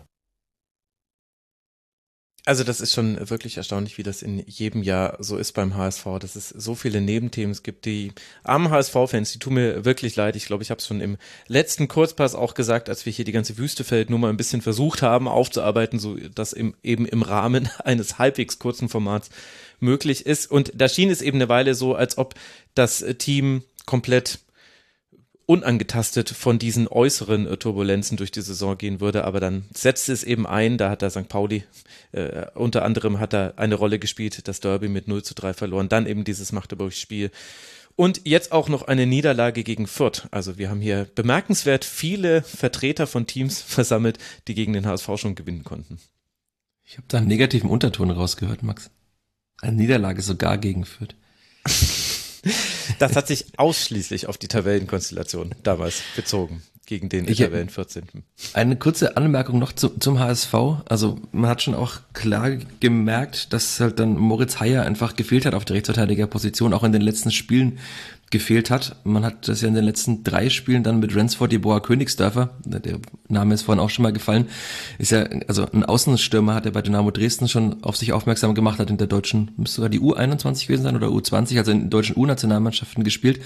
Aber man, man sieht halt, dass er doch kein Außenverteidiger in der Viererkette ist. Also das hat man in Fürth gesehen, da hat er sehr viele Bälle im Spielaufbau verloren, weil er zu riskant war. Also er hat ich glaube, es sind drei, vier Chancen in Fürth entstanden. Hat auch gegen HSV einmal nicht gut ausgesehen, äh, gegen Sandhausen nicht gut ausgesehen, einmal bei einem Gegentor. Also da wird man beim HSV schon darauf warten, dass Moritz Heyer zurückkommt. Ich habe gerade mal geguckt, er hat einen Außenbandriss im Sprunggelenk, also das dürfte etwas sein, wo er dann in der Rückrunde relativ schnell wieder dabei sein kann. Aber also dieses Experiment dürfte man auch sagen, ist wahrscheinlich gescheitert. Also das jetzt drei Spieltage lang nicht wirklich äh, geglückt ist, mit ihm außen zu spielen. Also der Plan ist klar verständlich, wenn man wie Tim Walter spielen will und mit einem sehr offensiven Ansatz, dann hat man auch einen Rechtsverteidiger, der sehr offensiv anschieben soll und sehr weit vorne zu finden sein soll. Aber defensiv hat das echt für einige Probleme gesorgt und äh, bei einem, gegen einen besseren Gegner, der Dinge besser ausspielt, hätte der HSV auch in Fürth zwei oder drei Gegentore bekommen können. Er hat es ja gegen Sandhausen zu Hause bekommen zum Beispiel. Also das wird auf jeden Fall ein wichtiger Punkt sein, weil man sieht jetzt dann, du hast gerade angesprochen, Vuskovic, der vielleicht fehlt, wenn jetzt Haier fehlt, also wenn halt da dann zwei Drittel der eigentlichen Verteidigung fehlen, dann merkt man das auch beim HSV. Also weil die erste Elf ist extrem stark, das habe ich auch in Fürth gedacht, aber die Wechsel waren dann gar nicht mal so wie in den letzten Jahren. Also man hat schon in, beim HSV gemerkt, oder man merkt, dass da vier Jahre zweite Liga dann dahinter sind und dass auch die, die Bank nicht mehr jetzt äh, quasi der zweite Top 11 der zweiten Bundesliga ist. Das ist schon auch ganz augenscheinlich und man sieht es ja immer, wenn, wenn man wechseln muss, dann ist ein deutlicher Qualitätsabfall zu sehen. Das ist also die Hinrunde gewesen des HSV. Dann kommen wir noch zum Drittplatzierten. Das ist der erste FC Heidenheim mit nur einem Punkt Rückstand, neun Siege, sechs Unentschieden, zwei Niederlagen nur. Also auch Heidenheim ist ein Team, das selten verliert. Heidenheim ist ebenfalls ein Team, das eigentlich schon immer in dieser Peripherie der Top 4 jetzt zu Gange war in dieser Hinrunde. Also es gibt eigentlich nur drei Spieltage, an denen man nicht auf einem der ersten vier Plätze lag und jetzt eben am Schluss auf Platz drei erstmal einläuft in die Winterpause und das auf die spektakuläre Art und Weise, dass man 19 Tore in drei Spielen kassiert oder geschossen hat. Also die letzten Ergebnisse allein Paderborn mit 3 zu 0 besiegt, dann auswärts in Sandhausen 4 zu 3 gewonnen und jetzt zu Hause gegen Jan Regensburg mit 5 zu 4. Eva, ich nehme an, Heidenheim Spiele machen ein bisschen mehr Spaß als zuletzt oder ist es jetzt einfach nur Zufall, dass sich das so geballt hat? Ja, ich habe es einfach, ne, die haben ein, fast ein Drittel aller Gegentore in zwei Spielen kassiert. Ja, das muss man sich wirklich irgendwie mal, ne, also sie haben jetzt äh, schon meintest sieben Gegentore in zwei Spielen, also insgesamt sind es 20 Gegentore bis jetzt. Also das ist halt, äh, ja, schon dann irgendwie bisschen an Heidenheim-like, um es irgendwie so auszudrücken, vor allem halt dieses Sandhausen-Heidenheim-Spiel. Also alles, was man vorher zu diesem Spiel gedacht hat, wie es ausgehen könnte, ähm, das Over-Under also bei 0,5 hätte ich Under genommen. ja, also bei aller Liebe, aber das, äh, wer das so getippt hat, der hat es irgendwie gewürfelt, weil niemals, wirklich. Ähm, was ich halt, ich habe das bei Heidenheim wirklich nicht gedacht, also vor der Saison, ähm, ich, ich war irgendwie nicht so überzeugt. Das klingt immer so komisch bei Heidenheim, weil sie ja trotzdem irgendwie immer in den Top 5 landen, aber ich wusste irgendwie nicht so ganz, hm, klappt's diese Saison? Und äh, man muss halt einfach sagen, sie, ich glaube auch mit dem Rest der, der Liga, sie überraschen dann doch irgendwie immer wieder. Ähm, ganz großer Faktor natürlich Jan-Niklas Beste. Also ich glaube, es ist wirklich der Transfer der Saison ähm, für Heidenheim. Sechs Torvorlagen generell einfach auch, ähm, ja, unfassbar. Der schießt selbst Tore, legt gut vor, durch Standards gefährlich eben auch und hat bringt da eben spielerisch noch ein Mittel rein, ähm, was Heidenheim da auch vielleicht irgendwie gebraucht hat, dann noch mit Beck zusammen und dann Kleindienste natürlich auch irgendwie macht, was man von Kleindienste erwartet, äh, in einer gewissen Art und Weise. Ähm, ja, ich finde es immer so schwierig, so viel Neues zu Heidenheim zu sagen. Ich, ich muss schon sagen, ähm, zum Teil dann irgendwie so das Spiel gegen St. Pauli hat mich ein bisschen irritiert. Gut, es war halt auswärts Heidenheim. Also eigentlich wissen wir ja, auswärts Heidenheim Spiel können, kann man schon froh sein, wenn das für die unentschieden ausgeht. Aber selbst da ist es ja dieses Jahr so, dass sie dann durchaus mal auch, auch auswärts gute ähm, Auftritte zeigen, das zwar nicht unbedingt gewinnen. Also zum Beispiel Spiel gegen den HSV am Anfang des Jahres war kein schlechter Auftritt von Heidenheim. Da hat der HSV dann halt einfach das getan, was er tun kann. Ähm, ja, ich glaube, ähm, es ist halt, die, die sind halt eiskalt vom Tor, auch das kennt man. Also viel, was man dieses Jahr über Heidenheim sagt, äh, könnte man noch die letzten Jahre sagen. Aber ich finde schon durchaus bemerkenswert, ähm, wie sie es halt wirklich auch Woche zu Woche, Jahr für Jahr schaffen, da, da durchaus ihren Fußball durchzuziehen äh, mit Frank Schmidt und eben gerade zu Hause mit Platz eins der Heimtabelle einfach ähm, ja kaum schlagbar sind äh, für, für die Gegner, weil die einfach auch unfassbar ekelig zu bespielen sind. Äh, Im gar nicht mal bös gemeinten Sinne, aber halt auch sehr körperlich irgendwie. Und ja, das äh, schon durchaus, also gerade dann mit Kleindienst, der, der die zweitmeisten äh, Zweikämpfe der Liga gewinnt.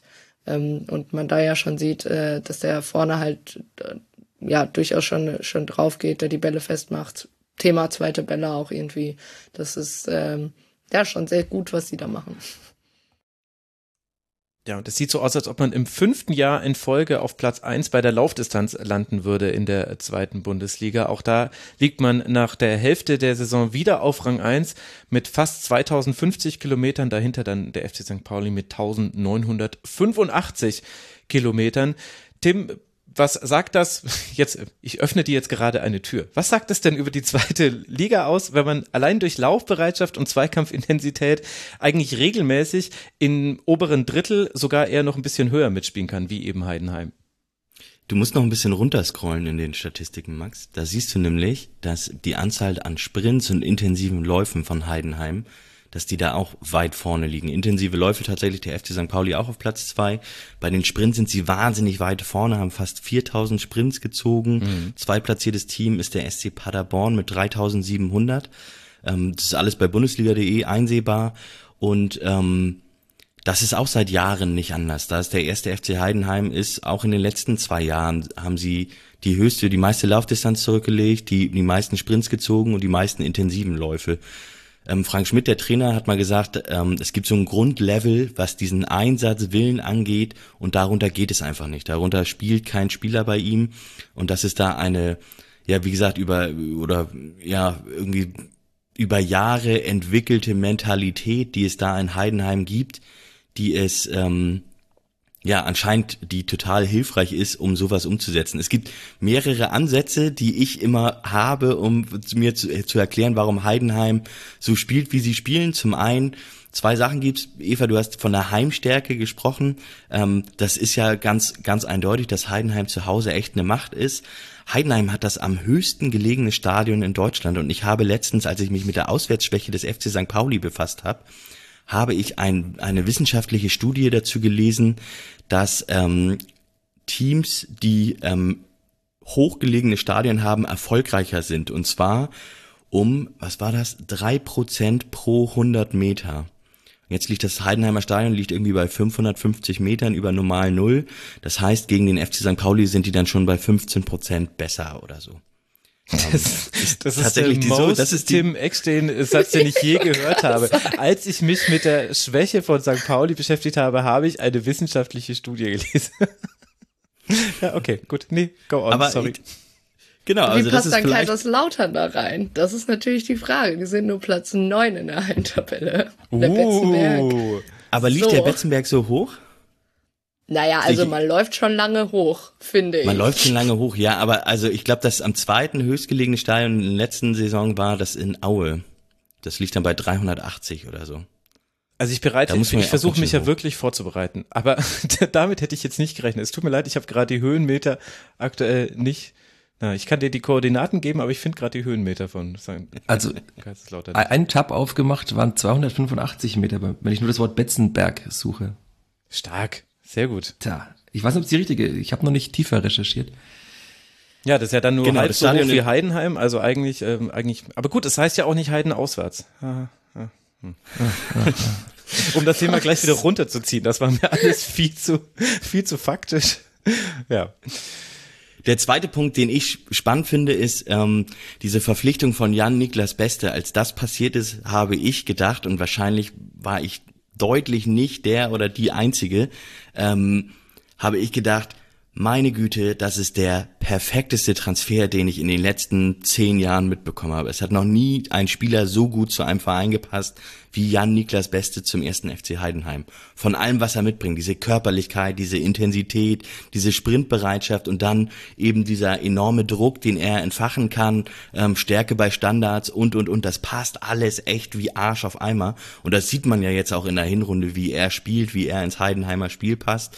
Und Heidenheim ist tatsächlich ein Team, die machen deutlich mehr Tore als nach Expected Goals. Sie haben 33 Tore gemacht, haben einen Expected Goals Wert von 24. Und ähm, da ist, ist das, das ist wahrscheinlich sogar, da habe ich mich letzte Woche, jetzt komme ich schon wieder mit sowas, da habe ich mich letzte Woche mit befasst, ähm, wenn Teams in Kontersituationen spielen, dann verändert sich der Expected Goals Wert eigentlich massiv, mhm. weil er viel höher sein müsste. Das berücksichtigen aber nicht alle ähm, Modelle, die Expected Goals ausrechnen. Das heißt, in Umschaltmomenten ähm, hast du automatisch einen höheren Expected Goals Wert, weil es einfach das Spiel schneller läuft, ähm, hast du aus der gleichen Abschlussposition einen höheren Expected Goals Wert. Und da Heidenheim sehr, sehr, sehr, sehr, sehr konterstark ist, ähm, Umschaltmomente eigentlich nach Ball gewinnen, alles was sie, ich sag mal so im mittleren oder im letzten Drittel der Gegner gewinnen, da ist der erste Pass sofort fast blind vertikal, also die gehen da total drauf, haben da ein hohes Risiko und da ähm, würde ich mal vermuten, dass sie deswegen so effizient vorne sind. Das würde man dann sagen, oh, die sind wahnsinnig effizient, weil sie eine höhere, viel mehr Tore erzielen als nach Expected Goals möglich. Aber da muss man ein bisschen aufpassen, dass man da keinen falschen Rückschluss draus zieht, weil eben die Expected Goals Modelle das vielleicht auch nicht ganz abdecken, weil sie so konterstark sind. Sehr gut. Ich bin ja schon überrascht, dass du jetzt nicht irgendwie damit gekommen bist. Also bei Vollmond, da ist es äh, statistisch gesehen so, dass aber ich finde, ich finde das sehr interessant. Vielleicht kann ich da kurz aus dem Nähkästchen plaudern. Mein Traumtribünengespräch, das ich gerne in diesem Jahr umgesetzt hätte, das wäre eine gemeinsame Diskussion gewesen mit Frank Schmidt, Trainer seit 2007 bei seinem Team und mit Christian Streich, Trainer seit 2012, also quasi der ersten Mannschaft bei seinem Team. Denn ich hätte gerne mit ihnen über ganz viele Dinge gesprochen und unter anderem auch darum, darüber, dass es ja auffällig ist, dass jeweils die laufstärksten Teams ihrer jeweiligen Liga von Trainern trainiert werden, die schon sehr lange da sind, die sich äh, und da wollte ich dann eben fragen, liegt das jetzt daran, dass sich das dann so etabliert? Liegt das daran, dass sich Trainingsroutinen einstellen, die Neulinge einfach dann, also entweder du ziehst mit oder du schaffst es hier nicht, oder liegt es daran, dass man sich dann eben ganz bewusst Spieler sucht, die dazu passen, wo dann eben auch die Trainer involviert gewesen wären? Das wäre eine von ungefähr 8000 Fragen gewesen, die ich an diese beiden gehabt hätte. Es ist aber leider nicht zustande gekommen. Christian Streich war dann lieber im Podcast von Toni Groß. Das kann man ja auch irgendwie verstehen. aber gut. Aber fand ich einen interessanten Nebensaspekt, dass wir eben hier auch ein laufstarkes Team haben, das eben darüber seine Stärke bezieht, aber ja eben auch nicht da, nur darüber. Also jetzt wissen wir auch, dass auch das Stadion ist schuld, dass Heidenheim so gut ist. Aber wird es denn dann jetzt, Michi, du darfst mal versuchen, diese Frage zu beantworten, wird es denn dann auch diesmal reichen? Denn eigentlich ist es ja quasi an der Zeit, dass Heidenheim, also wir hatten einmal die Relegation, die berühmte Bratpfanne von Heidenheim und vielleicht müsste jetzt eigentlich mal klappen, oder? Ja, sollte man meinen. Ich bin mir da noch nicht sicher. Ich denke, es wird auch vieles davon abhängen, wie die anderen Teams da oben performen. Also jetzt, gerade sind sie jetzt ja Dritter, sind als Dritter in die Winterpause gegangen. Aber dahinter gibt es ja noch Mannschaften, über die wir vielleicht gleich noch sprechen, die eigentlich, also dem Fußball nach aufregender sind, die aber zuletzt dann einfach viermal in Folge verloren haben, unter anderem gegen zwei Teams, gegen die eher wenige Mannschaften verlieren, nämlich gegen Fürth und gegen Nürnberg. Und wenn natürlich Paderborn zum Beispiel wieder aufdrehen würde, wenn Hannover, da kommen wir auch noch drauf, noch mehr Punkte holen sollte, was, was ich jetzt nicht so für wahrscheinlich halte, aber es hängt vieles von den, von den Gegnern ab, aber es kann natürlich auch wieder für Rang 3 reichen. Ich denke, die ersten zwei Plätze, wenn es so weitergeht, es ist zu tippen, die zweite Liga natürlich eine sehr undankbare Aufgabe, das wird niemand schaffen. Ich denke, es wird auch sehr lange sehr eng sein da oben. Aber mit diesen Tugenden, mit den Frank Schmidt-Tugenden, mit den Dingen, die ihr angesprochen habt, das es tut vielen Mannschaften weh, gegen Heidenheim zu spielen.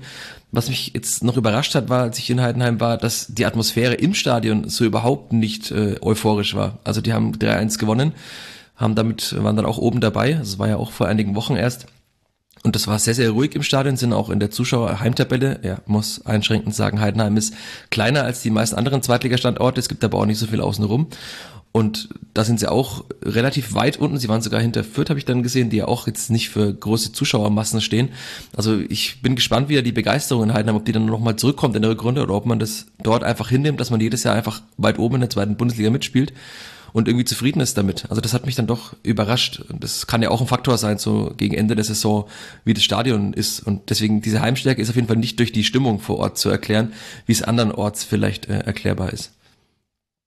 Warum nur habe ich das Gefühl, dass du mir gerade die schönste Brücke seit, äh, ja, also schönere Brücken stehen nur in Prag, würde ich jetzt sagen, äh, gebaut hast. Ich glaube, dann müssen wir jetzt über Tabellenplatz 4 sprechen. Warum reden wir über Tabellenplatz 4, wo wir doch eigentlich nur die ersten drei und die letzten drei besprechen wollten und die Aufsteiger? Ja, haha, weil hier ein Aufsteiger ist, der bei nur der Hälfte der Höhenmeter äh, des Heidenheimer Stadions, was ich natürlich auswendig wusste vor dieser Sendung schon, eben dort gelandet ist. Der erste FC Kaiserslautern. 29 Punkte, vier Punkte Rückstand auf den dritten Platz, aber vor allem zwölf Punkte Vorsprung auf den Relegationsplatz. Michi, du darfst wegen mir gerne gleich mit Lautern einsteigen. Was macht denn den FCK so erfolgreich?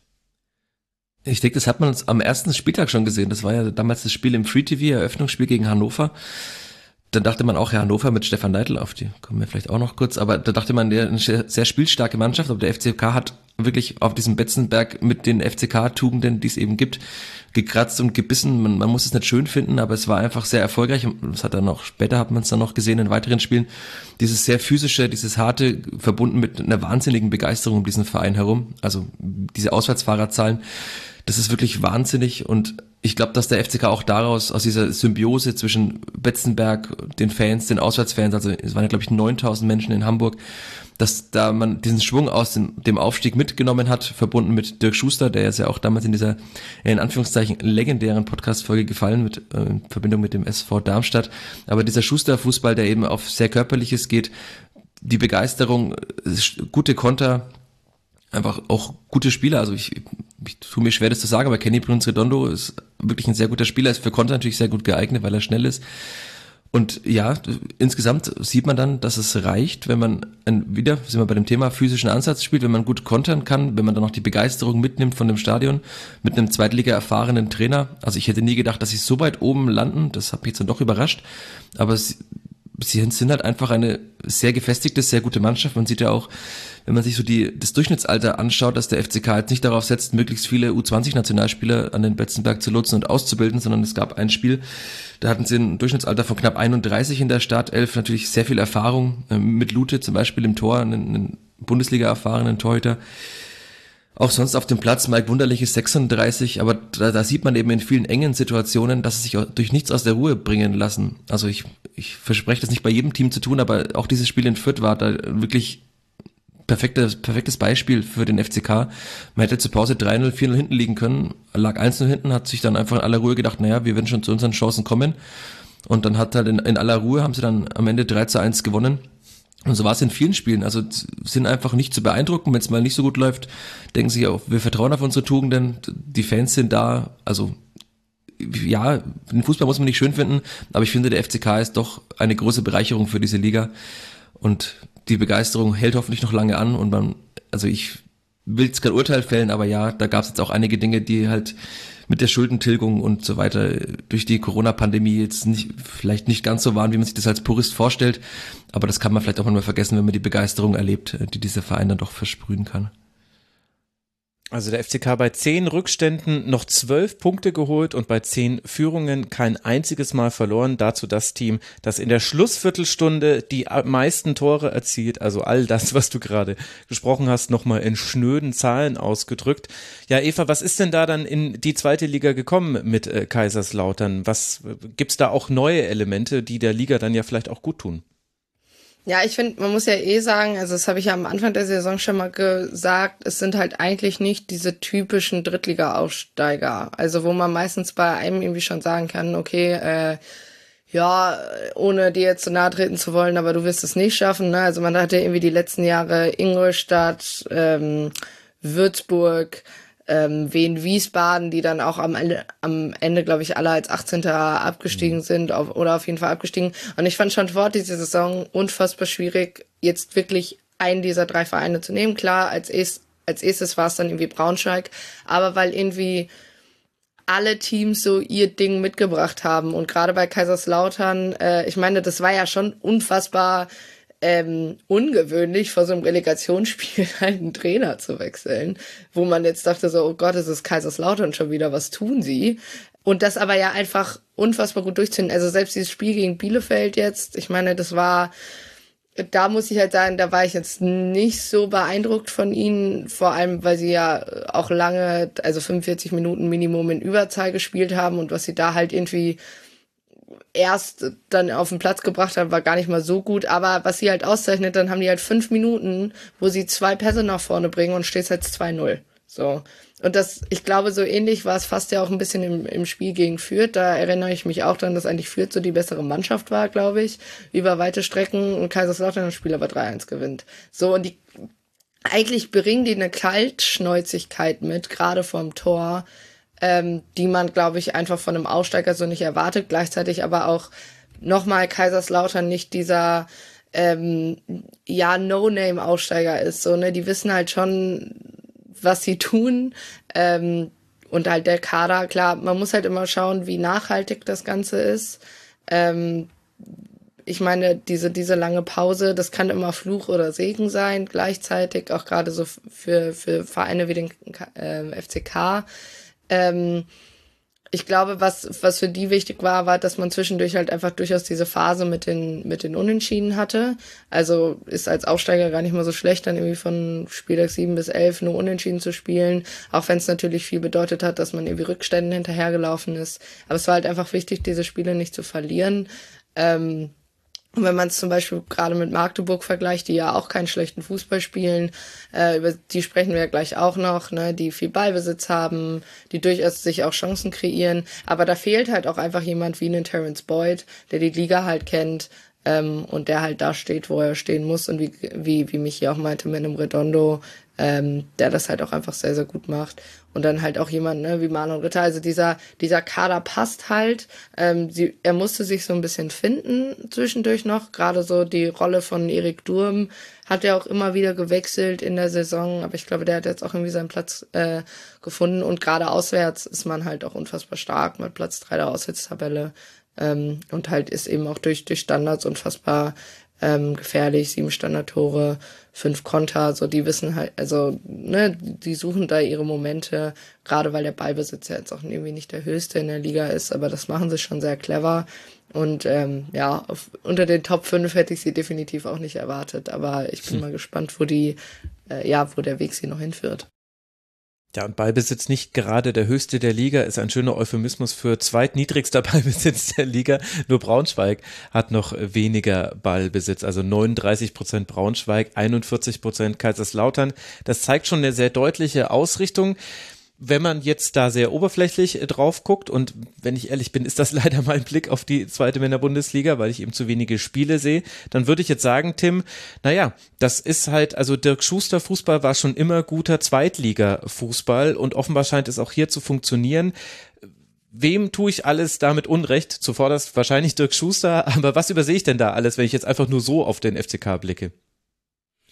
Ja, zum einen finde ich, dass sie sehr gute Transfers gemacht haben. Ne? Gerade Andreas mhm. Lute und Philipp Clement vor allem sind super Transfers gewesen, ähm, wo sie sich eben die ja im Zweifel auch fehlende Erfahrung im Kader mit reingeholt haben.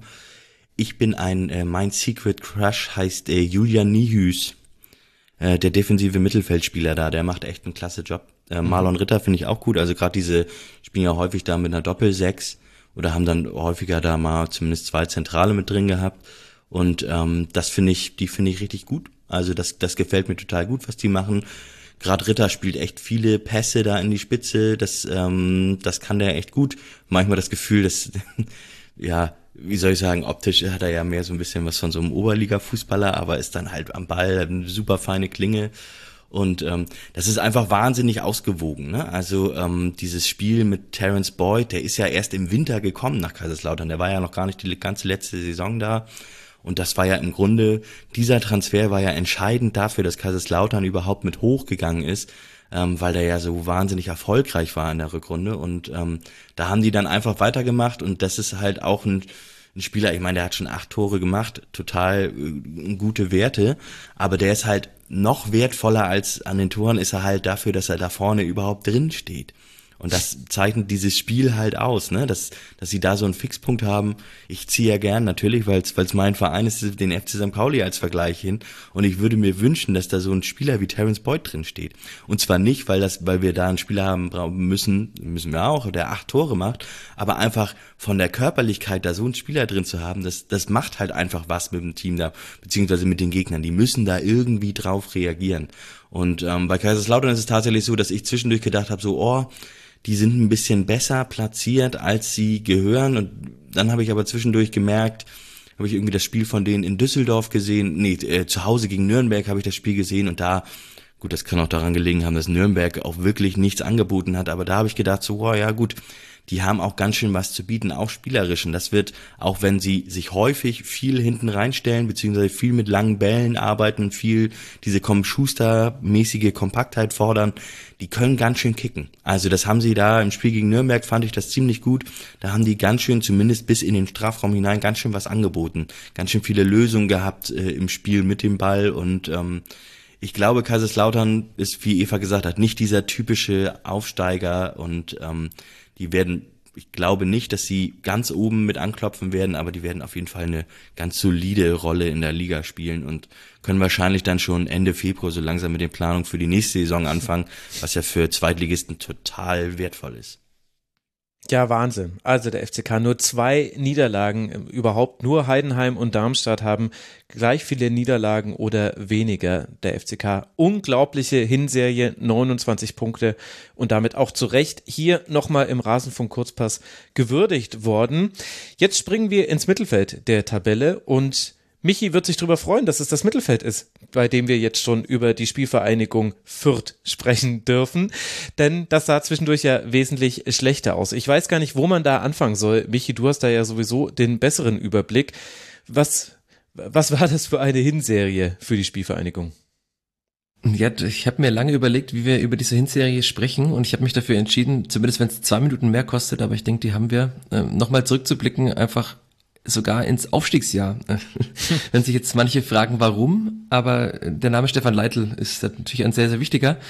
Der ist ja gegangen nach dem Abstieg aus der zweiten Bundesliga, der, äh, aus der Bundesliga in die zweite Bundesliga nach der vergangenen Saison. Aber es war eigentlich schon relativ absehbar, wenn man so nochmal mit, mit Menschen spricht, wenn man auch nochmal einige Aussagen Revue passieren lässt, dann das wird sich einige erinnern, als Fürth aufgestiegen ist nach dem Spiel gegen Düsseldorf im Mai 2021 da hat Stefan Leitler im Interview äh, sehr lange gehadert und hat gesagt, er müsse erstmal das alles verdauen. Das sei sehr anstrengend gewesen, auch für ihn, für die Familie. Und das war offenbar aber jetzt nicht der einzige Grund, also was man auch danach von Spielern und so gehört hat, sondern Stefan Neidl hat damals schon gehadert, in die Bundesliga zu gehen mit dem Wissen, dass man vier Spieler verliert. Wenn man jetzt die Bundesliga verfolgt, äh, David Raum und Anton Stach, auch Paul Jäckle bei Union, also man hat da ja wirklich Spieler verloren, die prägend waren in diesem Aufstiegsjahr und er hat damals schon Angst gehabt, eben in der, in der Bundesliga zu spielen mit einer Mannschaft, die schlechter ist als die in der zweiten Bundesliga. Und das hat sich dann eben fortgesetzt und dieser Trend, das führt natürlich die besten Spieler nicht halten kann, auch aufgrund der finanziellen Mittel und weil man sich auf die Fahnen schreibt, Talente auszubilden und Spieler im besten Fall zu verkaufen. Das gelang nicht in allen Fällen, aber zumindest hat man für Stach sehr viel Geld bekommen und dann jetzt auch für Leveling. Aber das war Stefan Deitel irgendwann nicht mehr genug. Also er wollte eben, er ist ein sehr ambitionierter Trainer und er wollte nicht wieder einen Neuaufbau starten. Also er musste in der Bundesliga schon einen Neuaufbau starten, das haben wir in der Schlusskonferenz damals oft besprochen, dass es dann in der Rückrunde auch dann ganz gut geklappt hat, aber es war dann eigentlich relativ früh klar, dass er sich aus Fürth verabschieden wird. Asusi hat ihm dann zwar nochmal relativ spät einen Dreijahresvertrag angeboten, aber eigentlich war da schon, also nach allem, was man jetzt hört, da spricht niemand offen drüber, aber war schon längst klar, dass Stefan Deitel dieses Angebot niemals annehmen wird, weil er auch jetzt nach dem Abstieg ein erneuter Neuaufbau gestartet gestartet werden musste. Und dann hat sich Leitl nach Hannover verabschiedet. Aber dann war lange die Frage, wer kommt nach Fürth? Es sind viele Namen gefallen, es sind auch Namen kursiert wie Martin de Michelis oder Miroslav Klose, aber eigentlich in Fürth dringt sehr, sehr wenig nach außen. Und dann, ich erinnere mich noch sehr gut an diesen Tag, ich saß am Laptop und auf einmal kam die Meldung aus der Schweiz, kam auf, Marc Schneider wird neuer Trainer der Spielvereinigung. Und da habe ich mir damals gedacht, okay, wer ist dieser Mensch? Hab dann einfach mal angerufen in der Schweiz bei verschiedenen Medien und habe mir ein bisschen was erzählen lassen. Das klang dann sehr, sehr gut. Man hat ja einen Trainer geholt, der mit dem kleinen FC Thun in der Schweiz äh, unter anderem mal dritter Platz wurde, der auch in der Euroleague Quali damals gespielt hat, also mit so einem kleinen Verein viel geschafft hat, der, so hieß es dann, haben mir Schweizer Journalisten erzählt, der es schafft, aus einem Kollektiv etwas zu schaffen, das mehr wert ist als die Einzelteile, also die Summe der Einzelteile. Und das, das klang alles sehr, sehr nach Fürth. Also, dass man eben aus bescheidenen Mitteln sehr viel macht. Deswegen kann man auch verstehen, warum da Marc Schneider sehr weit oben stand auf der Liste von Rashida Susi. Und es ließ sich auch sehr gut an. Also, man hat dann in der Vorbereitung gute Spiele gezeigt. Man hat gegen den FC Basel sehr gut ausgesehen. Man hat gegen Young Boys Bern, also zwei Schweizer Spitzenmannschaften, gut ausgesehen. Und man hat ja auch am ersten Spieltag, daran werden sich einige Menschen erinnern, sehr gut ausgesehen. Also man hat gegen Holstein Kiel gespielt, da gab es ja vor einigen Tagen auf Twitter, für alle, die bekommen, eine Kontroverse über die Expected Goals, weil Fürth da 4,0 irgendwas hatte, laut Bundesliga Expected Goals. Am Ende war der Expected Goals Wert nicht so hoch, aber, also laut anderen Anbietern so im Mittel war er nicht so hoch, aber man hat 24 zu 4 Torschüsse gegen Holstein Kiel und alle dachten sich, okay, dieses Fürth, die, die spielen dieses Jahr wieder weit oben mit. Mhm. Tja, man hat nicht gewonnen, es ging 2 zu 2 aus und dann begann ein sehr, sehr steiler Abstieg nach diesem Spiel. Also man dachte, es ist alles super in Fürth und in den Wochen danach wurde nur noch wenig super. Also wenn man nur die Spiele mal durchgeht, man hat dann in Nürnberg gespielt, die erste Halbzeit. Also man, man weiß ja jetzt nach der Hinrunde, wie gut der erste FC Nürnberg ist und Fürth war einfach wirklich schlecht in dieser ersten Halbzeit. Und man hat dann auch beide Halbzeiten gegen den Club verloren. Also man hat in beiden Halbzeiten ein Gegentor kassiert, auch wenn in Fürth viele dann noch gesagt haben, man hätte die zweite Halbzeit ja dominiert, ja, aber man hat eben kein Tor gemacht, hat auch gegen den Club nochmal eins gesehen, man hat das Derby dann verloren. Das war für Fürth natürlich schon mal, Derbys gegen Nürnberg hat man in den letzten Jahren eigentlich immer gewonnen und auch sehr, sehr häufig gewonnen. Das war dann auch nicht gut und dann war die Stimmung da schon relativ schlecht. Also das haben auch immer wieder viele betont, dass es in Fürth erstaunlich schnell, erstaunlich negativ wurde. Dann hat man den Pokal noch gegen die Stuttgarter Kickers verloren und ich erinnere mich dann noch sehr gut an ein Gespräch mit einem äh, Co-Trainer und Spielanalysten eines Zweitligisten, der dieses Spiel verfolgt hat, den ich schon länger kenne und der dann sagte, was macht diese Mannschaft auf dem Platz? Also man hat da keinerlei Struktur mehr gesehen. Es war wirklich extrem schlecht. Man hat gegen den Fünftligisten, die Stuttgarter Kickers, 2-0 verloren. Auch das schlimm, ist schwer zu sagen, aber sie haben verdient gegen einen Fünftligisten verloren. Und dann hat man in der Woche darauf gegen den Karlsruher SC auch nicht gewonnen. Da kann man dann über Schiedsrichterentscheidungen sprechen, aber hat dann eben auch nicht gewonnen. Und wenn man dann weiter blickt, wir müssen nicht jedes Spiel einzeln durchgehen, aber man hat dann einfach nicht mehr gewonnen. Und man hat erst gegen den SC Paderborn gewonnen. Da war die Stimmung schon sehr, sehr schlecht. Da hatte man schon gegen Magdeburg verloren. Ich hatte damals dann auch schon geschrieben, dass Marc Schneider entlassen werden müsste. Rashida Susi hat sich entschieden, ihm nochmal ein Spiel zu geben. Das war dann ja erst im September, Mitte September, dass man hm. äh, gegen den Paderborn gewonnen hat. Und es blieb dann auch der einzige Sieg unter Marc Schneider. Also äh, als Fürth sollte man meinen, müsste man gegen Rostock, Sandhausen und Regensburg die bessere Mannschaft immerhin sein. Aber Fürth war selbst gegen Regensburg die schlechtere Mannschaft spielerisch. Und man hat so ängstlich, angsterfüllt gespielt, auch wenn man so den PPDA-Wert anschaut, also das Spiel gegen Lautern ist schon gefallen vorhin, da hatte Fürth einen PPDA-Wert von knapp fünf, also man hat da auch noch sehr aggressiv angelaufen, hat wirklich versucht, das Spiel zu dominieren und später gegen Paderborn, das war dann der Höhepunkt, in Anführungszeichen, der Negativität. Es war dem Ergebnis nach gut, aber man hat Paderborn eben 20 Ballbesitzaktionen gelassen, also der PPDA-Wert war bei 20 und das war sehr, sehr abwartend, war nicht Fürth-typisch und es wurde auch einfach nicht, also man hat dieses Spiel gewonnen, 2 zu 1 gegen Paderborn mit einem sehr, sehr defensiven Ansatz, aber in den Wochen danach wurde es wieder schlechter. Man hat dann einfach kein Spiel dieser drei Spiele gegen Rostock, Sandhausen und äh, Regensburg gewonnen. Und gegen Rostock war es natürlich dann, ja, vielleicht war es die viertypischste Trainerentlassung, die es dann geben konnte, weil ich fand, der Zeitpunkt war schon viel früher reif, um den Trainer zu tauschen. Und man hat ihn dann entlassen nach einem Spiel gegen Rostock, wo man 2 zu 1 führt, wo man eine Kontersituation hat, kurz vor Ende, wo Afimiko Polulu den Ball aus ja, zwei Metern, würde ich sagen, zehn Meter übers leere Tor schießt und dann in der Nachspielzeit einen strittigen Elfmeter zu, zugesprochen bekommt, also bekamen die Rostocker zugesprochen und spielt dann noch 2 zu 2 und dann hat man Marc Schneider entlassen. Ja, sehr glücklos, 13 äh, Spiele, ein Sieg, sehr angsterfüllte Spielweise, kaum Spieler besser geworden, sehr viele Spieler sich zurückentwickelt, also muss man nicht über alle Namen sprechen, aber es war tatsächlich krass zu sehen, sportlich äh, wirklich degeneriert, das war spielerisch echt schlecht am Ende und dann kam Alexander Zorniger. Ja, und was seitdem passiert ist, das würde wahrscheinlich einen eigenen Podcast füllen, aber jetzt hat Gibt's man ja hat dann auch gesehen, den dass Flachpass. Ah, Max, danke, vielen, vielen, vielen Dank. Ihr könnt ihr hören, den Vierter Flachpass, ja, aber tatsächlich war es dann so, dass diese Mannschaft dann doch nicht so schlecht ist, wie mancher dachte. Also in, selbst in Fürth hieß es irgendwann, okay, vielleicht ist diese Mannschaft auch gar nicht so gut, wie man am Anfang dachte. Und jetzt sieht man eben in diesen vier Spielen unter Zorniger, dass sie dann doch ziemlich gut ist, wenn sie einen Trainer hat, der einen klaren Plan hat, der auch erstaunlich schnell die Psyche wieder aufgerichtet hat. Also wenn man da mit Spielern gesprochen hat, die waren wirklich alle komplett konsterniert. Sie wussten auch nicht mehr, was ist da eigentlich passiert. Und Zorniger hat es dann geschafft mit diesem Sieg gegen Bielefeld. Eva erinnert sich wahrscheinlich leidvoll. Das war schon gut. Nee, gar also, nicht. nicht. Nee, gar nicht, ne? Das war schon gut. Und man hat jetzt wirklich unter Zorniger in jedem Spiel Fortschritte gesehen. Und das finde ich schon krass. Also er ist halt seit drei Wochen da. Er war bei diesem Spiel in Heidenheim auf der Tribüne, was auch wieder witzig war, weil er es noch nicht damals noch nicht klar war, dass Zorniger der neue Trainer wird. Alle haben so ein bisschen rumgeeiert. Und dann dachte ich mir, ich halte in äh, Heidenheim die Augen offen. Das war ja das Spiel, das man mit einem Interimstrainer angegangen ist, mit Rainer Wiedmeier. Und ich halt, dachte mir, ich halte mal die Augen offen. Die Haupttribüne in Heidenheim ist ja sehr, sehr klein. Und auf einmal läuft dann Alexander Zorniger mit Jurik Rohrberg, den man ja auch noch als Sky-Moderator kennt, der äh, Zornigers persönlicher Assistent ist, einfach in der Reihe hinter mir vorbei und mussten warten, weil mein Rucksack noch in der Reihe stand.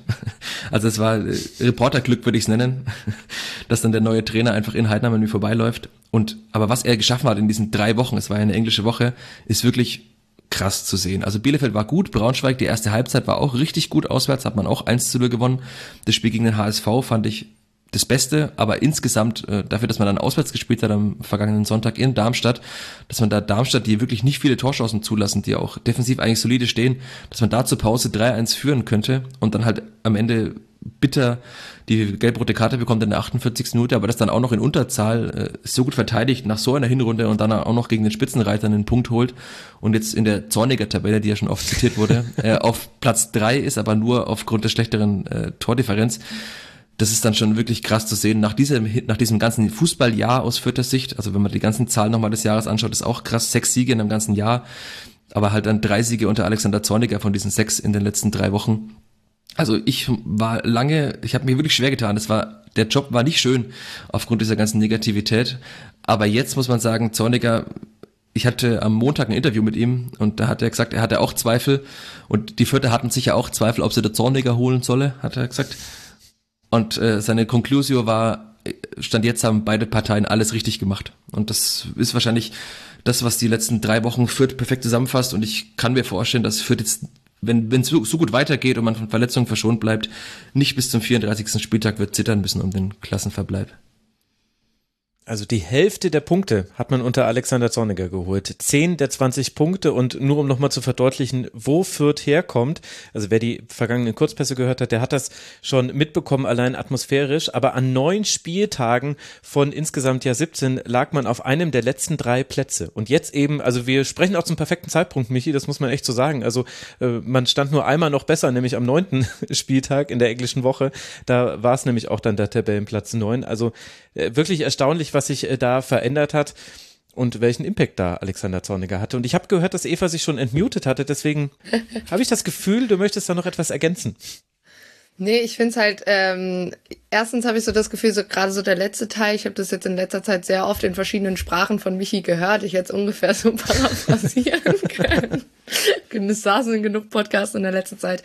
Ähm, ich fand's, äh, ja, was heißt amüsant, aber ich, äh, ich fand's ganz interessant, als äh, Michi bei uns im Podcast war, das war eben nach dem 1-0 gegen Bielefeld und da haben wir beide gesagt, ja, das, was diese Liga bis jetzt gezeigt hat, ist das ein Sieg überhaupt nichts bringt. Man muss eigentlich so eine Serie aufbauen oder zumindestens mal zwei Siege in Folge gewinnen, äh, zwei Spiele in Folge gewinnen, um Himmels Willen. Ähm, und das hat man halt dann gesehen, ne? Also, dass das, was so ein kleiner Run alleine auch ausmachen kann, sowohl positiv als auch negativ, wenn man zum Beispiel auf den SC Paderborn guckt, der ja ähm, vier Spiele in Folge verloren hat und jetzt halt auch nicht mehr unter den ersten drei ist. So hätten wir da vor drei Wochen drüber gesprochen, ganz anderer Tabellenplatz wäre ja auch mit in dieser Runde gewesen.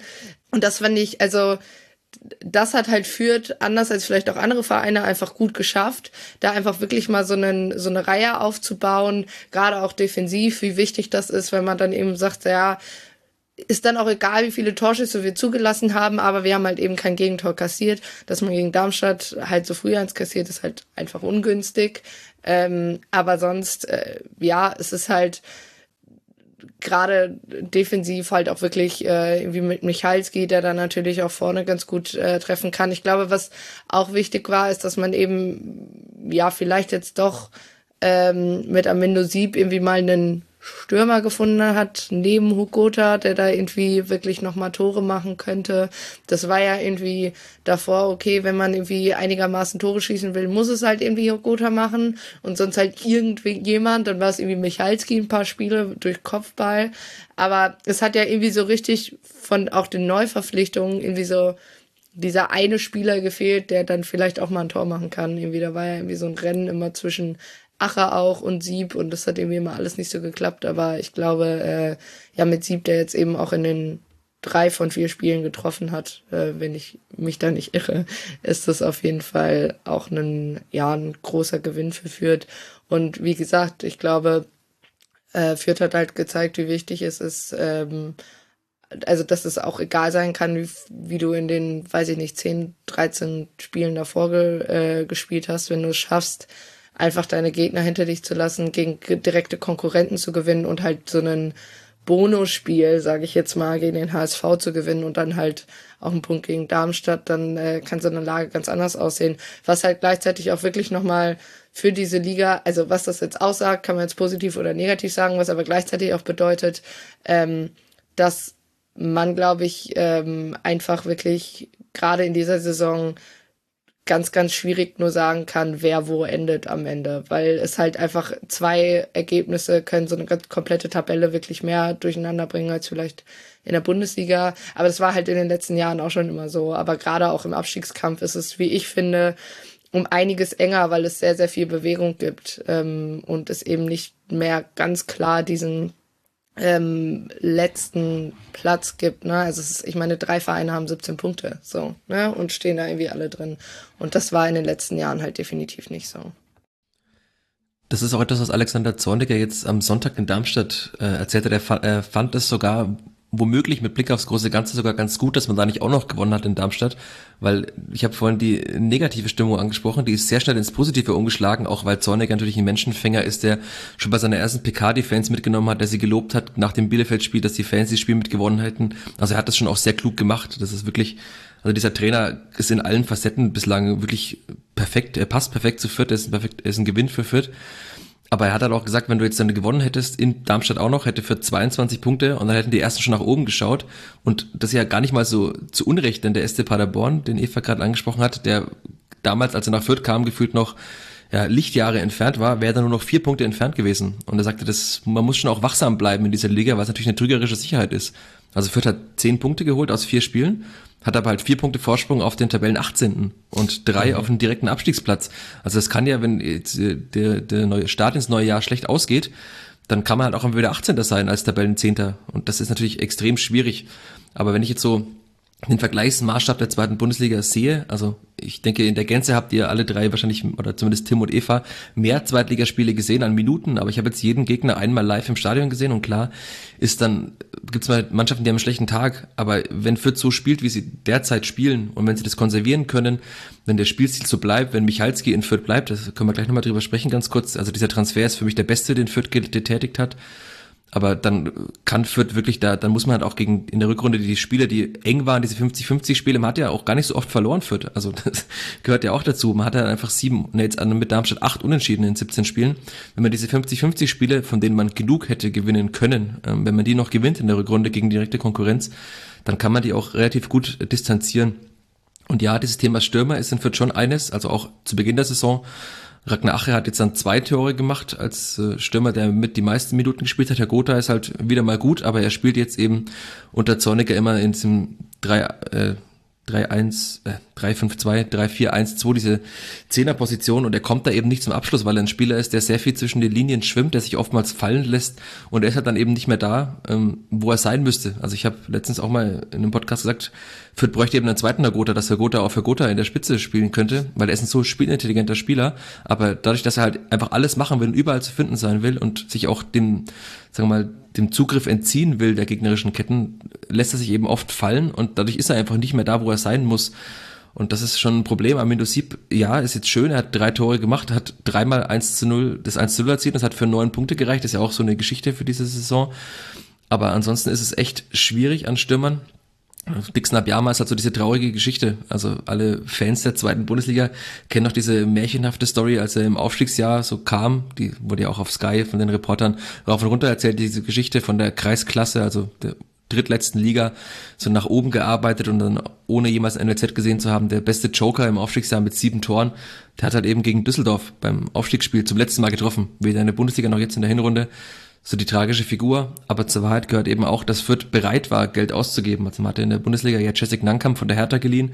Den wollte man auch kaufen, hätte damit dafür auch einiges an Geld auf den Tisch gelegt. Aber die Hertha hat dann die Rückkaufoption gezogen und man wollte ja auch Harvard Nielsen noch länger halten. Sieht man jetzt auch bei Hannover, hat sieben Tore gemacht und extrem kopfballstarker Spieler. Also wenn, wenn ich mir jetzt denke, es wären Nankam und Nielsen noch da, ich denke, Fürth hätte mehr Tore geschossen, hätte womöglich auch diese 50-50 Spiele äh, mehrmals gewonnen ja, es ist wie es ist. Äh, die ersten 13 Spiele waren wirklich extrem hart, teilweise auch hart anzusehen. Aber jetzt gerade steht Fürth wirklich gut da. Und ja, also Damian Michalski, wenn wir noch kurz auf die Transfers kommen, kam ja auch relativ spät. Also er kam erst, als die Saison schon lief das gehört eben auch zur Wahrheit, dass Fürth aufgrund des Ausfalls von Sebastian Griesbeck, der als Innenverteidiger gespielt hat, eben drei Spiele mit einem jungen Spieler namens Oliver Fopasam gespielt hat, den niemand vorher kannte, der aus der U19 des VfL Wolfsburg kam. Und man hat eben auch gesehen, dass dieser Spieler aus der U19 des VfL Wolfsburg kam. Also er hat halt, er hat in der Rückrunde unter Leitl schon mittrainiert in der Bundesliga, hat aber kein Spiel gemacht und musste dann eben drei Spiele in der Startelf spielen und hat unter anderem in Düsseldorf einen Elfmeter verursacht. Das gehört halt auch zu der Wahrheit. Und dann hat man eben sehr spät Damian Michalski geholt, der seitdem auch alle Spiele fast durchgespielt hat und vier Tore gemacht hat. Er ist der beste, der zweitbeste Torschütze dieser vierter Mannschaft. Das sagt auch schon sehr vieles aus. Und wenn man das in Darmstadt jetzt gesehen hat, wie er sich gegen drei Darmstädter bei einer Ecke durchgesetzt hat, bei Darmstadt, wo wir darüber gesprochen haben, wie stark sie bei Standards sind, also jetzt natürlich offensive Standards mehr, aber dieser Spieler, er hat auch ganz klar bei seiner Ankunft schon gesagt, dass er Fürth als Zwischenstation sieht und ich kann mir gut vorstellen, dass da im Winter schon die ersten Anfragen kommen und die werden im, im nächsten Sommer natürlich nochmal kommen, aber es wäre dann für Fürth wieder ein Spieler, wo man Geld verdienen kann aber wo man natürlich auch sehr, sehr viel defensive Stabilität aufgeben würde. Deshalb gehe ich davon aus, dass man nicht im Winter verkaufen wird, außer es ist ein unmoralisches Angebot in so einer Höhe, wo man sagt, okay, da kann ich nicht Nein sagen. Hm. Was hat denn sich jetzt in Fürth eigentlich geändert? Also ich habe die letzten drei Spiele auch gesehen von Fürth und ich habe davor auch einige Spiele von denen gesehen. Ist das nur diese Umstellung auf ein 5-3-2 von Zorniger gewesen oder was hat sich dann noch geändert? Also diese Umstellung ist schon signifikant, also weil man jetzt eben mit diesen drei Innenverteidigern, Griesbeck, Michalski und Haddadi spielt, die ganz unterschiedliche Typen auch sind. Also Michalski ist mit dem Ball am Fuß jetzt keine Augenweite, aber ist halt extrem physisch stark, gewinnt alle Kopfballduelle. Man hat das auch gegen Bielefeld gesehen, wie Fabian Klos irgendwann einfach angewidert schon fast geschaut hat, weil er sich dachte, ich habe keinen Bock mehr gegen diesen Spieler zu spielen, weil er jedes Kopfballduell einfach verloren hat. Und Bielefeld hat ja nur mit diesen weiten Bällen gespielt. Haddadi, ein sehr erfahrener äh, Spieler, war, ja auch schon tunesischer Nationalspieler, der sehr abgeklärt spielt, der sich im Spielaufbau sehr weit nach vorne einschaltet. Und das kann er eben in dieser Dreierkette sehr viel besser. Und auch Marco Mayhöfer, das ist ja auch eine Geschichte, Knöchelbruch in der Bundesliga ist zurückgekommen, hat zwei Spiele gespielt, als wäre er nie weg gewesen, der darf auch sehr viel offensiver verteidigen, weil mit Griesbeck eine Absicherung hinter ihm da ist also auch Marco Jon auf der linken Seite, das ist ja auch, äh, der ist 20 Jahre alt, äh, von der TSG Hoffenheim geliehen, in den letzten Spielen wahnsinnig gut gespielt. Und dieses 3-5-2 kommt eben sehr vielen Spielertypen in diesem Kader sehr, sehr entgegen. Weil man sehr weit nach vorne verteidigen kann, weil man aber halt auch mit dieser immer noch Dreierkette hinten extreme Stabilität hat, auch eine gute Geschwindigkeit. Also das haben ja auch einige Zweitligisten nicht, diese Geschwindigkeit. Also Griesbeck, das denkt man nicht, wenn man ihn sieht, aber der ist halt auch ein guter Sprinter. Also man hat äh, eben wirklich diese drei Spielertypen in der Dreierkette sind für mich einer der drei Garanten für diesen Erfolg. Man sieht aber auch, was passiert, wenn einer dieser Spielertypen ausfällt, denn dann hat man dahinter nicht mehr viel. Man hat Gideon Jung eben noch. Und äh, jetzt sagt ja auch Zorniger, das, der Spielermaterial, äh, ich mag dieses Wort ja nicht, aber ist nicht dafür ausgelegt, permanent Dreierkette zu spielen, weil wenn einer ausfällt, tut man sich schwer, das aufzufangen. Deshalb bin ich sehr gespannt, wie für die Rückrunde angeht, aber also ganz klar ist ja, dass man sehr viel höher presst, sehr viel aggressiver presst dass man den Gegner permanent stresst und dadurch eben schon sehr viele Gegner beschäftigt. Also Fürth hat, wie ich vorhin sagte, sehr abwarten und passiv gespielt, hat sich dann irgendwann hinten reindringen lassen. Und jetzt eben mit Ion und Mayhöfer oder auch Asta, der eine gute Entwicklung genommen hat, hat man eben da auch auf links und rechts Spieler, die sehr gerne sehr weit hochschieben, die auch fußballerisch gut sind, so bei Lösungen ins letzte Drittel, vor allem Mayhöfer ist da eben ein sehr kluger, sehr spielintelligenter Spieler. Also ich würde sagen, die Ansprache von Zorniger, aber auch auf jeden Fall diese Umstellung auf dieses 3-5-2, 5-3-2, je nachdem, wie man es interpretiert, äh, ist schon so der größte Knackpunkt äh, und der, der größte, äh, die größte Stellschraube, wie Trainer sagen wird, an der Zorniger gedreht hat. Und ich hätte es nie erwartet, aber dass halt diese Mannschaft auch eine ist, die dafür gemacht ist, so hoch anzulaufen. Also man sieht jetzt gerade, dass es Spielertypen gibt, von denen man dachte, dass sie Schlüsselspieler sind, wie Julian Green zum Beispiel oder auch Jeremy Duziak, die halt einfach gar keine Rolle mehr spielen. Und dafür spielt halt jetzt ein Tobias Raschel, also als dieser offensivere Part auf der Doppelsechs mit Max Christiansen eine sehr viel wichtigere Rolle. Und man sieht jetzt auch, dass es eben nicht nur hohes Anlaufen ist. In Darmstadt hat man auch gesehen, dass Fürth unter Zorniger mit dem Ball sehr gute Lösungen hatte. Man hatte viele Positionswechsel im Angriffsspiel, einige Verlagerungen. Es hat, es ist noch nicht alles perfekt, aber jetzt Zorniger fängt schon am 4. Dezember wieder an, weil er so viel noch verändern will. Also ich bin sehr, sehr gespannt, aber bislang sieht es sehr, sehr gut aus und ich tue mich noch schwer, das alles zu erklären, deswegen ist die Frage von Tim berechtigt, aber ich denke, dieses 5-3-2, 3-5-2 ist schon der größte Schlüssel gewesen. Dann sind wir mal sehr gespannt, wie das weitergeht unter Alex Zorniger. Er hat es ja immerhin schon mal geschafft mit einem Zitat in die Hinrundenbilanz der ersten Männer-Bundesliga. Das muss man auch erstmal hinbekommen. Er gibt einfach launige Pressekonferenzen. Ich glaube, das macht dann auch als Reporter Spaß, mit so einem Trainer zusammenzuarbeiten, äh, so wie man eben zusammenarbeitet mit den Protagonisten dieses Sports. Wir haben noch immer noch vier Teams, über die wir sprechen wollen. Nein, es sind sogar fünf. Deswegen müssen wir vielleicht ein bisschen im äh, Tempo anziehen, je nachdem, wie bei euch die Zeitlichkeit aussieht. Lasst mal über Eintracht Braunschweig sprechen. Das ist ein weiterer Aufsteiger. Und jetzt kommen wir in die Tabellenregion, also noch klarer als gerade mit Fürth, wo du ja schon richtigerweise auf die drei Punkte Vorsprung auf den Relegationsplatz hingewiesen hast. Braunschweig hat auf Rang 14 liegend nur einen Punkt Vorsprung auf den Relegationsplatz. Platz. Tim, was ist denn Braunschweig für ein Aufsteiger? Wir haben ja schon bei Kaiserslautern darüber gesprochen, kein typischer Aufsteiger und haben ein bisschen auseinandergedröselt, was unterscheidet dieses Team von anderen. Wie sieht es denn bei der Eintracht aus? Ja, also ein bisschen typischer als ähm, als äh, ja auf jeden Fall Magdeburg würde ich mal sagen. Braunschweig ist ein Team, was ähm, unter Michael Schiele ja fast ja doch ziemlich wenig geändert hat am Spielstil, der sie auch zum Aufstieg gebracht hat. Die sind tatsächlich mit so einem Fokus auf Umschaltmomente ähm, sind die aufgestiegen und haben das auch weiter fortgeführt. Dieses enorme Tempo, was sie dann gebracht haben, also äh, mit mit einer Dreierkette ähm, und daraus dann dann umschalten mit Ucha als Stürmer haben sie sich dann mit Sicherheit auch einen Spieler geholt, der da ziemlich sehr sehr gut reinpasst mit Immanuel Ferrei haben sie sich eins der, ja, einen der mit kreativsten und spannendsten Spieler der Liga oder in die Liga geholt von Dortmund 2. Ähm, die hatten zwischendurch eine Phase, da waren sie enorm stark, die haben ähm, mhm. acht Spiele in Folge nicht verloren und haben jetzt aber am Ende, jetzt kann man es auch wieder umdrehen, weil sie die letzten beiden Spiele dieser ähm, ungeschlagenen Serie waren zwei unentschieden, jetzt kann man es umdrehen, sie haben halt auch wieder fünf Spiele in Folge nicht gewonnen. Ähm, hatten zwischendurch so ein Hoch, da sind sie dann sogar fast bis in die, bis in die erste Tabellenhälfte gekommen. Ähm, haben sie dann aber nicht ganz geschafft, hingen dann irgendwo auf Platz 11 fest und sind jetzt doch wieder auf Platz 14 abgerutscht. Und das ist ja unfassbar eng da zwischen Platz, was ist das, 8, 9 und Platz 18 tatsächlich. Also es kann total schnell in beide Richtungen gehen.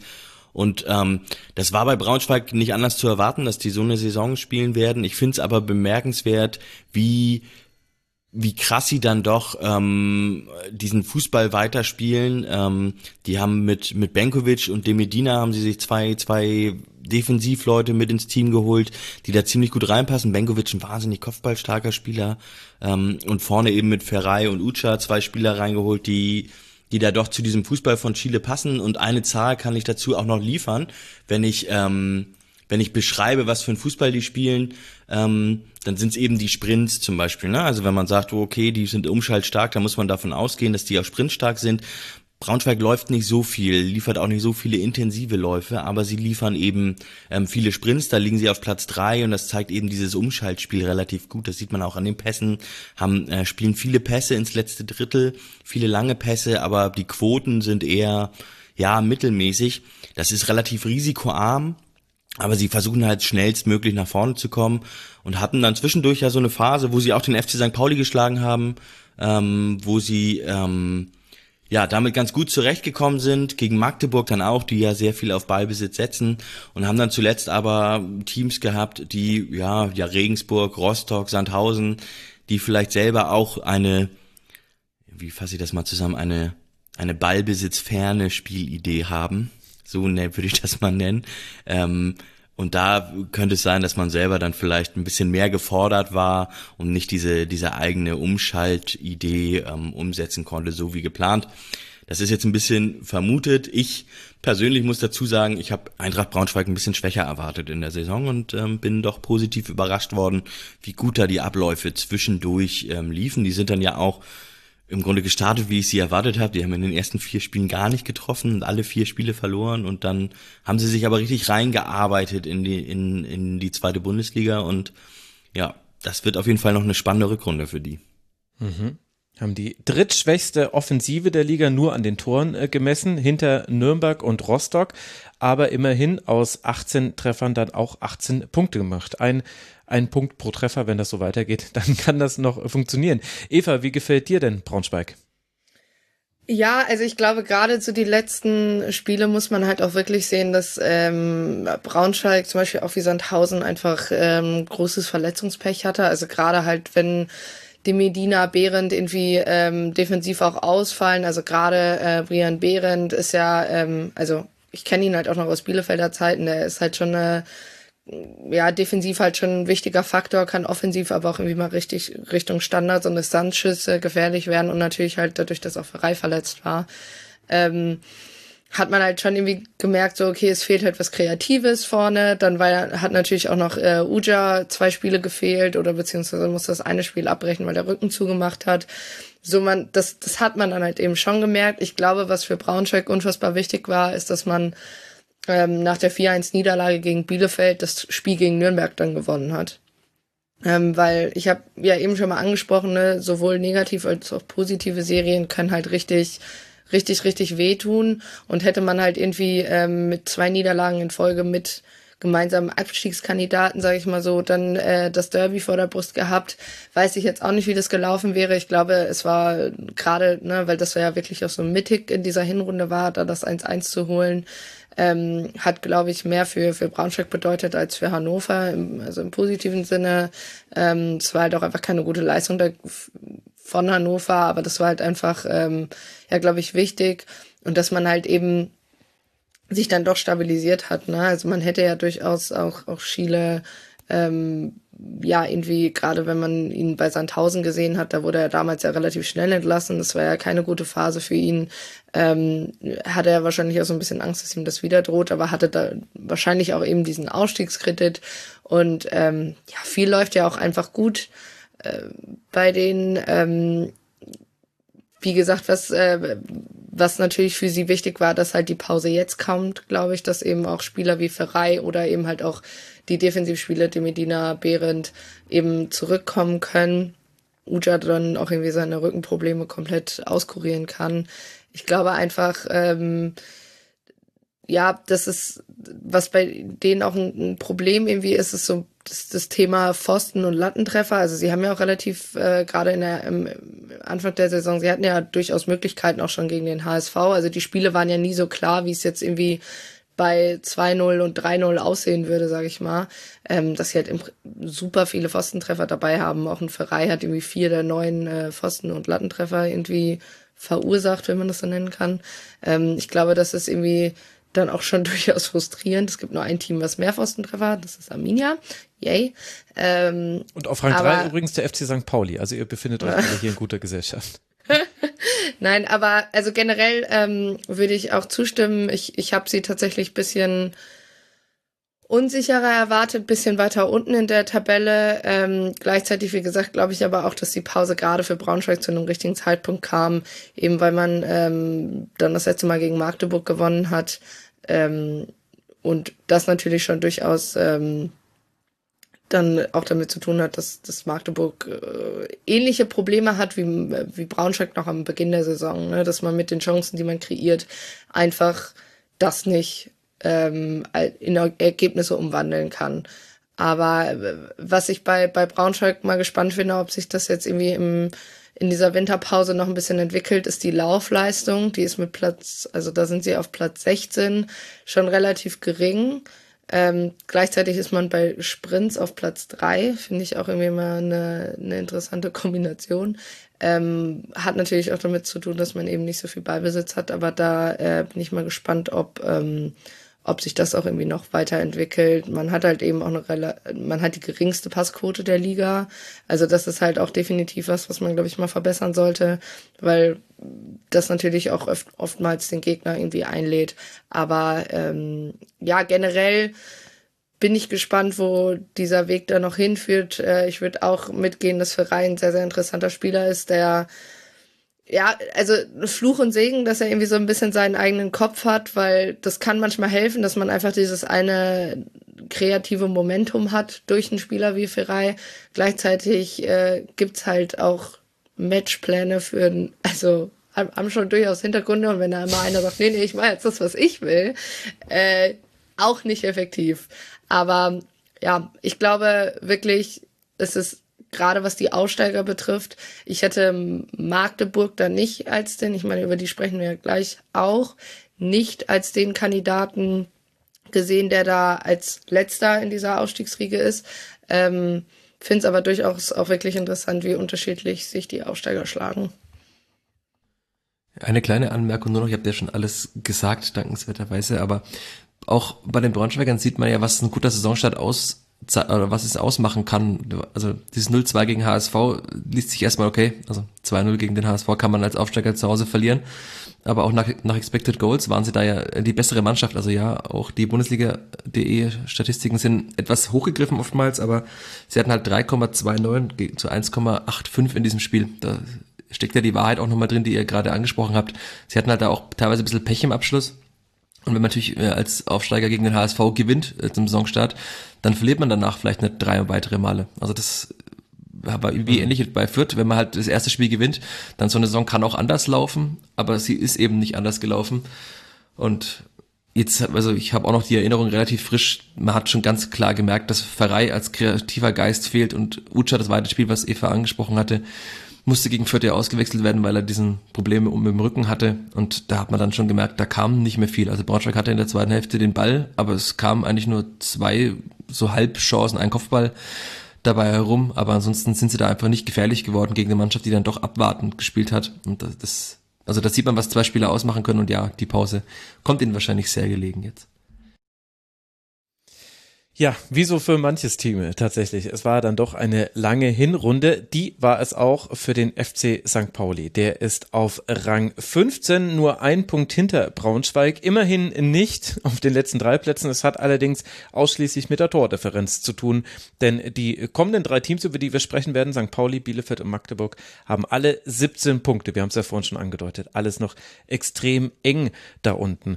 Jetzt haben wir, Tim, ja schon vor gar nicht so langer Zeit miteinander Wochenende über St. Pauli gesprochen. Da kann man viele Dinge nachhören. Das war am 11. Oktober, habe ich mal gerade nachgeguckt. Ach krass, doch schon einen Monat, hätte ich gar nicht gedacht. Gefühlt war es irgendwie vorgestern. Was ist denn seitdem noch dazugekommen? Also äh, Siege sind es ja nicht, leider. Naja, zumindest hat man das Derby einmal gewonnen gegen den HSV, aber das war Stimmt, das war noch vor einzige, dem Derby, Entschuldigung, ja. Ja, genau, das war der, der einzige Sieg. Danach hat man fünf Spiele in Folge nicht mehr gewonnen. St. Pauli hat umgestellt, ähm, die haben tatsächlich auch ein, ein 3-5-2 bzw. ein 5-3-2 ähm, darauf umgestellt. Dadurch haben sie defensiv Stabilität gewonnen, sich vielleicht, das kann man nicht so genau definieren, wenn man es nur an der Toranzahl macht, dann wahrscheinlich schon. Da haben sie so ein bisschen offensive Power verloren.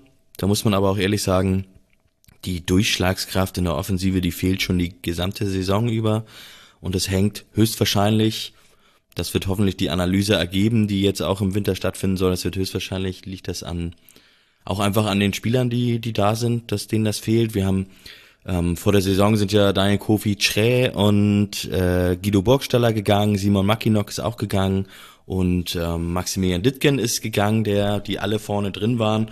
Und das sind eben, ja, ähm, mit, mit Abstand ist, glaube ich, irgendwie 85 Prozent der Tore der letzten Saison sind gegangen. Und da ist Johannes Eggestein ist dazugekommen und David Otto. David Otto hat letzte Saison, glaube ich, dreimal getroffen.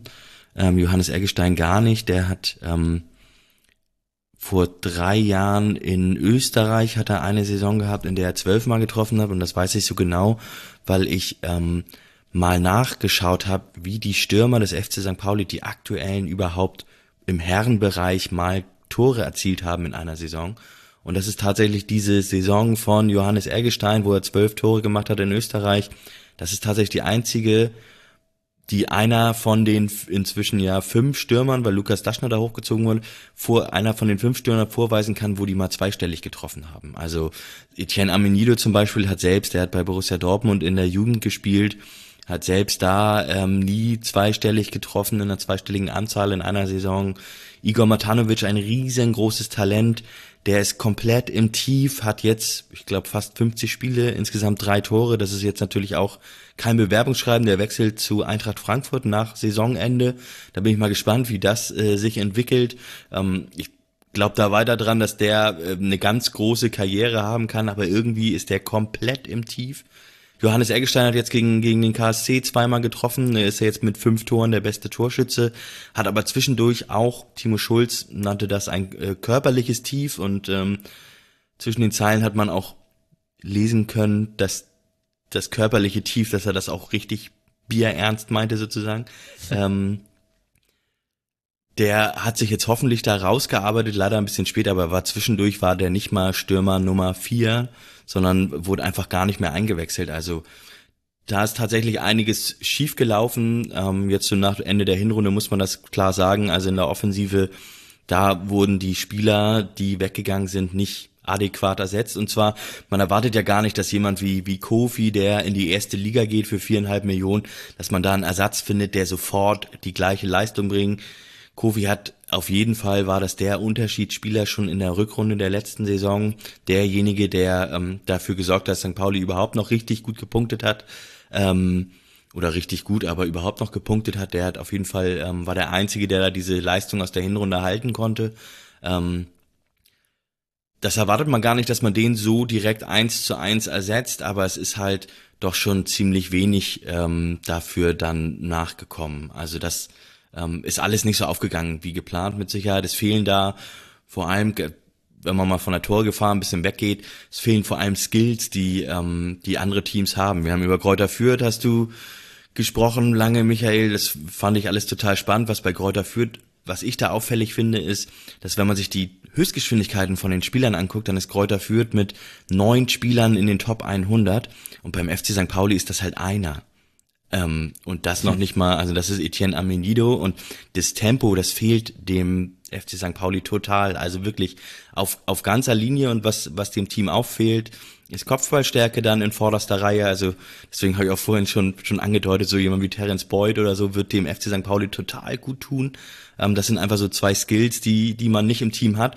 Und das sind auch zwei Skills, die man nicht über andere Wege ersetzen kann. Das geht einfach nicht. Also Kopfballstärke und Tempo, ähm, das ist nichts, was man, was man irgendwie ausgleichen kann durch ähm, besondere, besondere gute Kombination oder so. St. Pauli hat halt inzwischen lassen Teams schon ja Flanken zu vom FC St. Pauli so ungefähr, weil weil sie wissen, da ist nicht so viel zu holen und ähm, das ist halt schwierig. Dazu kommt dann auch noch, dass ähm, St. Pauli ähnlich wie der KSC zu Saisonbeginn jetzt inzwischen vier Innenverteidiger hat, die verletzt oder gesperrt fehlten zum Ende der Hinrunde. Und das hat man leider auch gemerkt, vor allem beim 4-4 in Karlsruhe dann, ähm, wo wirklich, ja, anders kann man nicht sagen, so eklatante individuelle Abwehrfehler zu jedem einzelnen Gegentor geführt haben. Hm.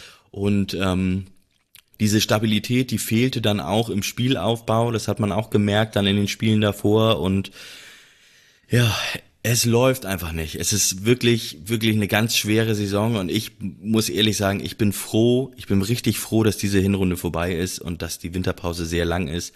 Emotional hat das ähm, ganz, hat dieses ganze Jahr 2022 mit dem verpassten Aufstieg und mit der Hinrunde jetzt, das hat richtig, richtig Kraft gekostet. Was ich halt bei, bei St. Pauli irgendwie, ich hatte zwischendurch gedacht, so dieses auf, auf links irgendwie Paccarada, ähm, beziehungsweise, also man hat irgendwie Pacarada und Saljakas, die eigentlich äh, gut irgendwie die Flanken auch reingebracht haben, aber es fehlt halt wirklich einer, der sie vorne halt reinmacht. Also ich meine, ich habe äh, St. Pauli ja gegen, gegen Bielefeld auch gesehen, ähm, da war es halt einfach unfassbar unglücklich, dass man in der ersten Hälfte nicht getroffen hat, aber dass man dann halt, also dann gerade irgendwie gegen Arminia Bielefeld äh, verliert, die jetzt auch nicht dafür bekannt sind, unfassbar viele, also normalerweise unfassbar viele Tore zu schießen in den letzten drei Jahren. Ähm, das ist halt einfach dann auch nicht gut. Ähm, und was ich da halt einfach gesehen habe, das, was von der Bank da kam, das war natürlich auch viel verletzungsgeschuldet. Ähm, das habe ich ja auch mit äh, Janik von Millanton bes besprochen damals. Ähm, dass da, also das war dann schon irgendwie sehr enttäuschend. ich finde halt noch so ein Spieler, den ich eigentlich sehr interessant finde, ist eben Connor Metcalf. Ähm, der hat jetzt aber, glaube ich, das erste Mal gegen Kiel von Anfang an gespielt. Nee, gegen ja. Düsseldorf. Nee, gegen Kiel. Englische Wochen. Gegen Kiel. Ähm, und das ist eigentlich, also da frage ich mich auch, ich fand der, wenn der reingekommen ist, natürlich kann ein so ein Spieler, auch wenn er gerade dann, ich meine, von der australischen Liga in die, in die zweite Liga zu kommen, ist, glaube ich, halt schon noch ein relativ großer äh, Schritt. Aber ich würde von dem halt gerne mehr von Anfang an sehen, weil ich schon ihn einen interessanten Spieler finde. Aber ja, auf, also irgendwie generell sind ja Stürmer da, aber ich glaube, da muss halt irgendwie eine Kader äh, Veränderung rein. Was ich halt so krass fand, ist, dass, äh, dass Timo Schulz ähm, meinte, es gibt halt einfach irgendwie keine Entwicklung im Kader. Ich meine, das hätte er nach irgendeinem Spiel gesagt. Und ich finde, das ist halt schon, oder keine Entwicklung auch aus, aus Fehlern lernen. Also ich meine, sowas wie mit den äh, mit den Abwehrfehlern. Also ich meine ganz ehrlich, auch schon das erste Spiel gegen Nürnberg, da waren so viele Unaufmerksamkeiten dabei. Irgendwie ein Medic, der zwar eigentlich so eine sehr, sehr hohe Passquote auch irgendwie mitbringt, wenn er spielt. Ähm, da glaube ich, der Drittplatzierte, der Drittplatzierte der Liga ist, aber einfach, also so viel Defensivfehler und so viel auch nicht gut verteidigt, auch gegen Bielefeld. Also ich meine, irgendwie die, dass da auch nicht mehr auf zum Beispiel jemand wie Gebauer gespielt wurde, der halt wirklich kein guter Verteidiger ist und dass da irgendwie nicht drauf gespielt wurde, auch wenn man wenig äh, Potenzial hat, da, da noch reinzubringen, das fand ich schon durchaus erschreckend. Und ähm, ich hatte vor der Saison St. Pauli, glaube ich, irgendwie auf Platz 11 getippt und äh, musste mir da durchaus äh, negative Kommentare zu anhören. Ähm, ja, also ich sag mal so, es ist jetzt take it so, aber ich meine, ähm, Tim, um dir und mir mal Hoffnung zu machen, witzigerweise hatte Yannick mich draufgebracht, weil er meinte, ja, ja, schlechte Hinrunden kennen wir ja bei St. Pauli auch in der Saison 2020, 2021. Ähm, war St. Pauli auch 15. mit 16 Punkte und ist hinterher noch 10. geworden. Und Bielefeld war in der Saison 2018, 19, glaube ich, äh, ja, 14 mit 18 Punkten. Ähm, war jetzt auch nicht so wahnsinnig viel und ist hinterher noch siebter geworden.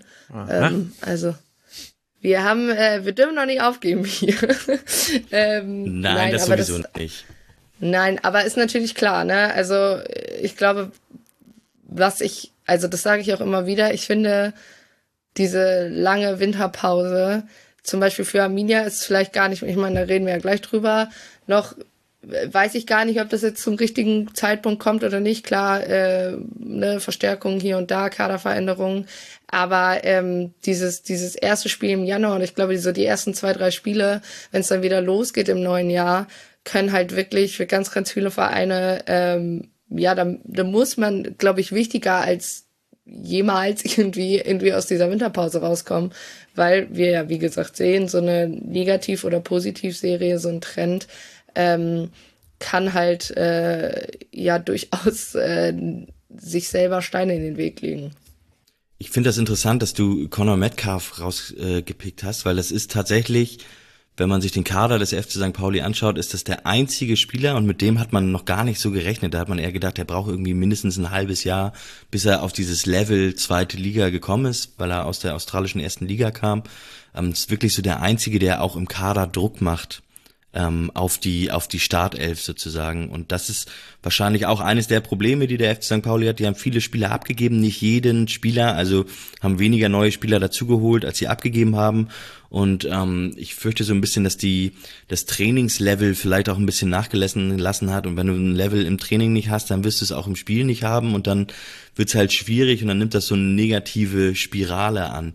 Was aber, ähm, bevor wir bevor hier jetzt der Eindruck entsteht, ich finde, dass der FC St. Pauli schlecht spielt, das finde ich tatsächlich nicht.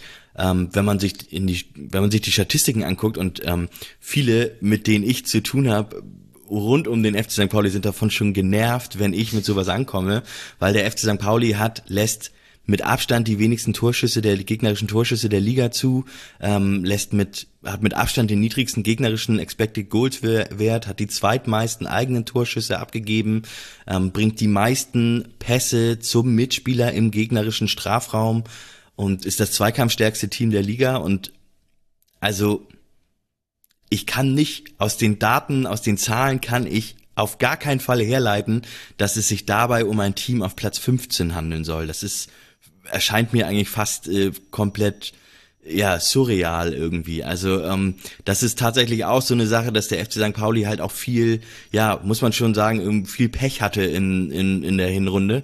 Oder was heißt Pech? Manchmal ist es dann ja auch, ja, hat ja Gründe, warum man sich dann doch die Gegentore fängt, beziehungsweise die, die Tore vorne nicht macht. Also das ist dann höchstwahrscheinlich auch nicht nur Pech, aber es ist ja, es ist eine schwierige Situation und nimmt dann wahrscheinlich auch irgendwann so eine Negativspirale an und dann irgendwann fängt man auch an, schlecht zu spielen.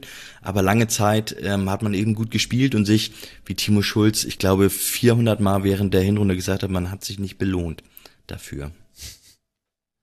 Ich hätte auch noch eine Frage, jetzt da die Rückfrage an Tim wie ist es denn beim FC St. Pauli bei den Transfers oder mit dem Scouting? Weil das ist dann schon auffällig. Ihr habt jetzt Conor Metcalf angesprochen aus Australien. Ich habe mir gerade parallel nochmal die Transfers der letzten Jahre angeschaut. Da sind immer mal wieder welche dabei, die von Vereinen und aus Ligen kommen, die man jetzt nicht unbedingt im Blick hat. Also es ist ein besonderes, besonders gutes Scouting. Sind's, äh, ist es datenbasiert oder wie kommt man auf diese Spieler überhaupt? Weil es gibt ja auch Vereine der zweiten Liga, die sagen, wir holen vor allem Spieler aus dem deutschsprachigen Raum, weil man die so gut integrieren kann, was teilweise vielleicht kaschiert, dass man auch gar nicht so gut aufgestellt ist im Scouting. Also äh, datenbasiert ist es auf jeden Fall nicht. So viel kann ich sagen, das weiß ich. Ähm, beziehungsweise also nee, es ist nicht speziell mit wird nicht speziell explizit mit vielen Daten gearbeitet, eigene Modelle erstellt und und und. Aber ja, es ist total auffällig, dass der FC St. Pauli Spieler aus Ligen holt, die irgendwie ja ein bisschen schon exotisch sind. Conor Metcalf zum Beispiel, Jackson Irvine, auch australischer Nationalspieler, fährt jetzt zur WM. Der wurde aus aus England geholt, auch ein Spielertyp bei dem, dem man überhaupt nicht ansieht, dass das ein Fußballer ist oder dass der überhaupt ein, der physisch stärkste Mittelfeldspieler der zweiten Liga ist. So sieht er halt überhaupt nicht aus. Ähm, Afis Aremu, der ähm, jetzt auf der 6 endlich nach ja, zwei Jahren durchstartet und richtig, richtig stark gespielt hat, so die letzten vier, fünf Spiele. Der ist aus Norwegen gekommen. Der hat im Grunde zwei Jahre lang echt Anpassungsprobleme gehabt und ähm, wird jetzt auf jeden Fall ähm, ja doch noch einiges bringen können ich bin mir in Sachen Scouting bin ich mir nicht so sicher, inwiefern da auch einfach über übers Adressbuch gearbeitet wird ähm, und über ja dann die Berateragenturen. Ähm, also ich würde mal vorsichtig die These in den Raum stellen, dass der FC St. Pauli nicht explizit in der australischen Liga scoutet. Also ähm, dass solche Transfers, die passieren dann wahrscheinlich eher über Kontakte. Rodrigo Salazar ist auch ein gutes Beispiel. Der ist ja aus der polnischen vierten Liga gekommen, weil er ja ein Leihgeschäft, war ja bei Frankfurt, wurde dann verliehen nach Polen und ist da dann aus der ersten Mannschaft in die zweite Mannschaft gegangen, weil er selber unbedingt spielen wollte und in der ersten Mannschaft nicht zum Zug gekommen ist. Und das war auch schon so eine, ja, Timo Schulz hat das mal als Wunderkerze bezeichnet. Es gibt so Transfers, die sind so, da meinte er, da kann man sich ein bis zwei pro Saison erlauben, so Wunderkerzen, die können komplett funktionieren oder können halt komplett in die Hose gehen und wenn sie halt funktionieren, so wie im Fall Salazar oder jetzt hoffentlich Aremu, ähm, dann ist das natürlich super, aber es gibt auch ähm, viele Beispiele, wo das eben nicht funktioniert. Na, dann bin ich ja mal gespannt, welche Wunderkerzen wir jetzt in Bielefeld anzünden dürfen. Sie sind das nächste Team, über das wir sprechen wollen. Ebenfalls 17 Punkte. Dabei hat man sechs dieser 17 Punkte aus den letzten zwei Spielen geholt. Also englische Wochen, auch wenn sie schwierig sind, die Spiele auseinanderzuhalten. Eva, das lief jetzt mal erfolgreich. In Paderborn mit 2 zu 0 gewonnen und jetzt zu Hause gegen Magdeburg, über die wir ja dann gleich auch noch sprechen wollen, mit 3 zu 1. Wie ist denn jetzt die Lage der Nation in Bielefeld? Ja, also ich glaube, ähm, es war mal wichtig, das erste Mal zwei Spiele in Folge zu gewinnen äh, in dieser Saison. Ähm, ein Auswärtsspiel seit Januar mal wieder zu gewinnen. Immer noch finde ich äh, sehr amüsant, dass davor das der letzte Aus Auswärtssieg beim späteren Europa League-Sieger war. Ist auch das Bielefeld-Dings so. Also bei Eintracht Frankfurt. Äh, sehr, sehr andere Zeit irgendwie noch, wenn ich, äh, ich mal zurückdenke. Gleichzeitig ähm, glaube ich, dass man das in Bielefeld ganz gut einschätzen kann. Also hoffe ich auf jeden Fall. Die Fans können es auf jeden Fall ganz gut einschätzen, indem sie eben auch sagen, gut vor einem Jahr dachten wir auch irgendwie mal nach zwei Siegen in Folge, jetzt ist der Abstieg ganz weit weg und jetzt sind wir gerettet. Ja, reden jetzt hier über die zweite Liga. Das ist Beweis genug, dass das nicht so wahnsinnig toll geklappt hat. Ähm, ich glaube, die Frage ist bei mir immer noch so ein bisschen, hat Daniel Scherning jetzt den Turnaround geschafft? Ich bin da bei einer 50-50-Antwort, weil es mir zum Teil in zu vielen Spielen immer noch zu viele Fragezeichen sind, dass ich Einwechslungen auch nicht verstehe. Also ich bin, wie gesagt, kein wahnsinnig großer Fan von auf einzelne Spieler draufhauen. Ähm, aber ich bin schon immer wieder entsetzt, wie wenn man Yanni Serra rausnimmt und Brian Lassme bringt, was für ein absoluter spielerischer Abfall dann, also nicht die Person, sondern also Abfall im Spielsystem, um Himmels Willen, ähm, dann auf dem Platz passiert, äh, weil irgendwie Yanni Serra, auch wenn er nicht äh, die meisten Tore schießt, aber zumindest körperlich sich gut den Ball stellen kann, gut in Zweikämpfe gehen kann und Lassme irgendwie leider immer aussieht, als wolle er den Ball auch gar nicht haben, ist als Stürmer immer ein bisschen schlecht. Ähm, und das ist halt irgendwie, ja, da, da sind immer noch zu viele Fragezeichen. Ähm, was ich halt finde, was man, äh, was sehr, sehr wichtig war, ist, dass man dieses die, gegen Magdeburg gewonnen hat. Erstens, weil es halt ein Mitkandidat ist und man Magdeburg eben hinter sich lassen mhm. konnte und auch, weil man drei sehr, sehr wichtige Ausfälle in diesem Spiel hatte. Also ähm, Spiel gegen Paderborn sind ja Sebastian Vassiliadis und Ivan Lepenica haben beide äh, ihre fünfte gelbe Karte gesehen. Lukas Klünter ist, warum auch immer, vom Platz geflogen. Ähm, war, glaube ich, der fünfte Platzverweis von Bielefeld in dieser Saison. Ich glaube, so viele hat kein anderer Verein der zweiten Liga. Ähm, und dann stand da halt eben im Zentrum Manuel Pritel, der seit seiner Corona-Infektion letztes Jahr im Winter einfach nicht mehr der gleiche ist, der ja eigentlich irgendwie Nummer zwei hinter Lepinica äh, ist, zum Teil auch irgendwie überhaupt nicht spielt, hat dann eher Kronsbruch und Vassilianis oder so gespielt und Lepinica halt einfach äh, ja die höchste Passquote aller Bielefelder hat und dadurch halt einfach sehr, sehr wichtig ist im Zentrum. Ich sowieso finde, dass er einer der Top-Transfers äh, ist, wenn man da irgendwie als Tabellen 16. Äh, von sprechen kann. Also er ist definitiv eine sehr, sehr wichtige Ergänzung äh, im Zentrum. Ich gucke ihm tatsächlich auch sehr gerne beim Fußballspielen zu. Irgendwie finde ich, hat er für sein Alter eine ganz schöne Abgeklärtheit am Ball.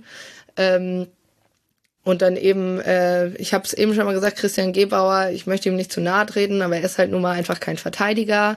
Ähm, er, man sieht es einfach, dass, äh, dass Magdeburg auch viele Chancen hatte, einfach weil sie seine Seite gut bespielt haben und er immer wieder ähm, ja gedoppelt wurde und da einfach nicht gegen anlaufen konnte. Im Gegensatz zu einem Lukas Klünter, der vielleicht am Ball nicht der Beste ist, aber einfach eine gewisse Schnelligkeit mitbringt. Ähm, und ja, gut, dann hatte man Kronsbruch, der ja tatsächlich als Bielefelder Jung sein erstes Tor gemacht hat am Wochenende. Ähm, aber ich sag mal so, das Problem ist halt einfach, dass es diese, diese Winterpause kann für Bielefeld alles noch schlimmer machen, weil es im Raum steht, dass Robin Hack und Masaya Okugawa verkauft werden sollen. Ähm, zur Einordnung, Robin Hack hat die meisten Tore bei Arminia geschossen bis jetzt mit acht. Ähm, Masaya Okugawa hat äh, sechs Torvorlagen und ist damit, äh, teilt sich mit Jan Niklas Beste den zweiten Platz von allen, äh, ja, die bis jetzt da Assist gegeben haben. Mhm. Das wäre natürlich extrem bitter, weil ich glaube, wir brauchen nicht lange drüber diskutieren. Kreativ sind äh, das die wichtigsten Spieler, die Arminia in diesem Kader hat. Und ohne das ähm, möchte ich mir ehrlich gesagt nicht vorstellen, wie die Spiele laufen. Man hat genug in genug Spielen gesehen, wie das laufen kann, wenn eben dieser Kreativposten weggenommen wird. Ähm, man sieht halt auch ganz klar, dass ein, also wo man vielleicht vor Beginn der Saison gesagt hat, es fehlt ein Stürmer nach hinter Klos. Jetzt würde ich sagen, es fehlt ganz klar ein Stürmer hinter Janis Serra, weil Fabian Klos ist es nicht. Gut, der war auch viel verletzt, aber ähm, der strahlt halt lange nicht mehr das aus, was er mal ausgestrahlt hat. Er ist zu langsam, kann halt äh, die, die Zweitliga-Innenverteidiger kennen ihn mehr oder weniger, selbst wenn sie noch nie vorher gegen ihn gespielt haben, aber kennt Fabian Klos halt irgendwie. Und ja, also wenn man es dann halt irgendwie von der Größe, von der Statur auch mit einem Kleindienst oder so vergleicht, bringt er das halt nicht mit. Und das ist halt äh, durchaus ein Problem. Also so gerade was offensiv zum Teil Wechsel betrifft, aber eben auch ähm, ja die Außenverteidigerposition. Also ich bin sehr froh, dass Bastian Ojipka jetzt sich nicht nochmal verletzt hat. Äh, der ist unfassbar wichtig im Zentrum, äh, dann in dieser Innenverteidigung. Finde ich, hat man jetzt mit Hüsing, Andrade und, und Ramos schon so ja, wenigstens gleichwertig gefunden. Die letzten beiden Spiele waren eben mit Andrade und Ramos, gerade Ramos, der das äh, ja zum Teil sehr unkonventionell verteidigt und zum Teil auch sehr, sehr riskant, wo dann auch einfach sehr ungenaue Pässe oder Klärungsversuche dann in, in den Beinen des Gegners landen und das dann zu, zu ja, schnellen Umschaltmomenten des Gegners führt. Aber ja, also pff, gefühlt, natürlich hatte der Trainerwechsel einen Effekt. Äh, man hat, glaube ich, bis auf ein, bis auf das Spiel gegen Kaiserslautern und gegen Karlsruhe, sonst hat man alle ähm, Heimspiele gewonnen unter äh, Scherning, also Braunschweig, Kiel, St. Pauli äh, und halt Magdeburg. Ähm, und man hat halt auch alle Siege unter Scherning geholt. Aber gerade auswärts war das halt sehr, sehr oft viel zu wenig. Ähm, auch so, so die Spiele gegen Nürnberg, ja, eben auch Kaiserslautern gegen Fürth, die darfst du so halt niemals verlieren. Und äh, ja, ich glaube, da ist dann im Endeffekt äh, so ein bisschen die Frage, was passiert denn im Winter? Ähm, und mhm. da ist, glaube ich, gerade offensiv das große Fragezeichen. Sollten Okugawa und Hack gehen? Ähm, diese Mannschaft hat so lange gebraucht, sich jetzt einzufinden und da jetzt zwei neue Spieler reinzuhauen, die niemals, niemals stand jetzt so schnell die spielerischen Qualitäten von den beiden ersetzen können, wird das ein bisschen eklig. Aber warum steht denn das im Raum, dass die gehen? Also wollen die weg, haben die ganz tolle Angebote und äh, könnten sich dann äh, gehaltstechnisch und vielleicht auch sportlich verbessern? Oder ist es eine finanzielle Notwendigkeit, in der Bielefeld da drin steckt? Das ist ja, scheint ja so ein bisschen kontraintuitiv zu sein.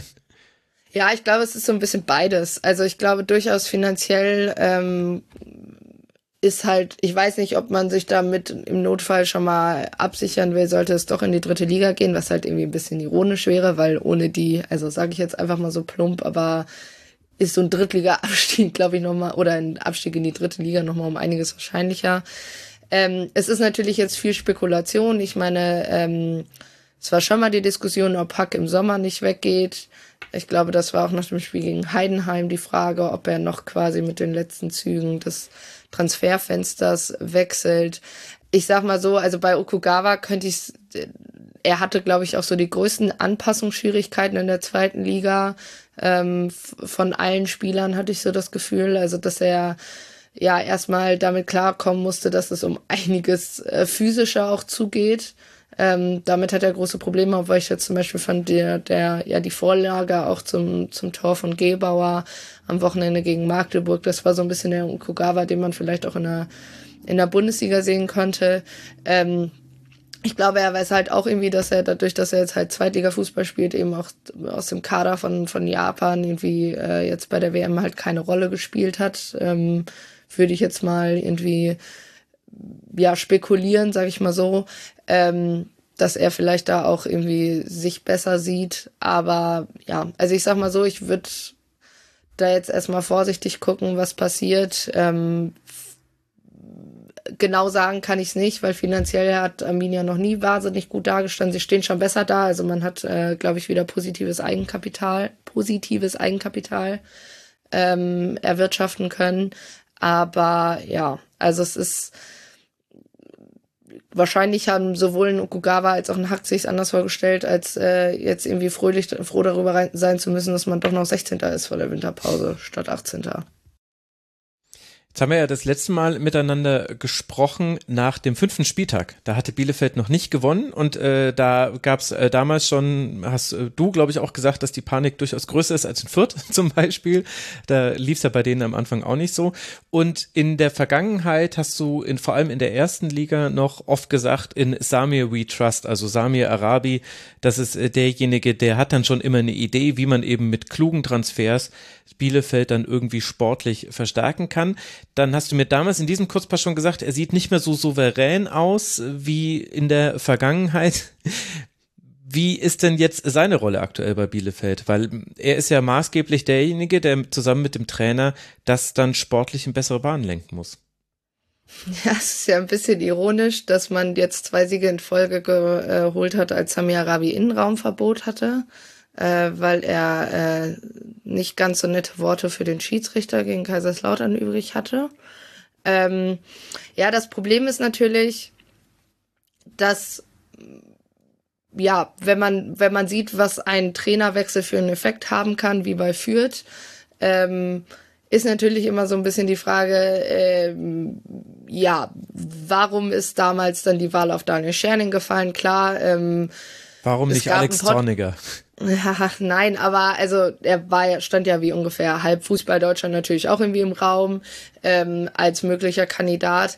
Ähm, das Problem ist natürlich, dass und das habe ich schon mal gesagt, dass natürlich die die Menge an Trainern, die Bielefeld dann in den letzten Jahren durchgegangen ist, schon relativ hoch war. Ähm, und das schon auch länger so war und das natürlich dann irgendwann, wenn ein Sportgeschäftsführer elf Jahre, zwölf Jahre bei einem Verein ist, ne, elf Jahre sind's, ähm, durchaus dann man irgendwann mal dann vorsichtig auch in die Richtung guckt.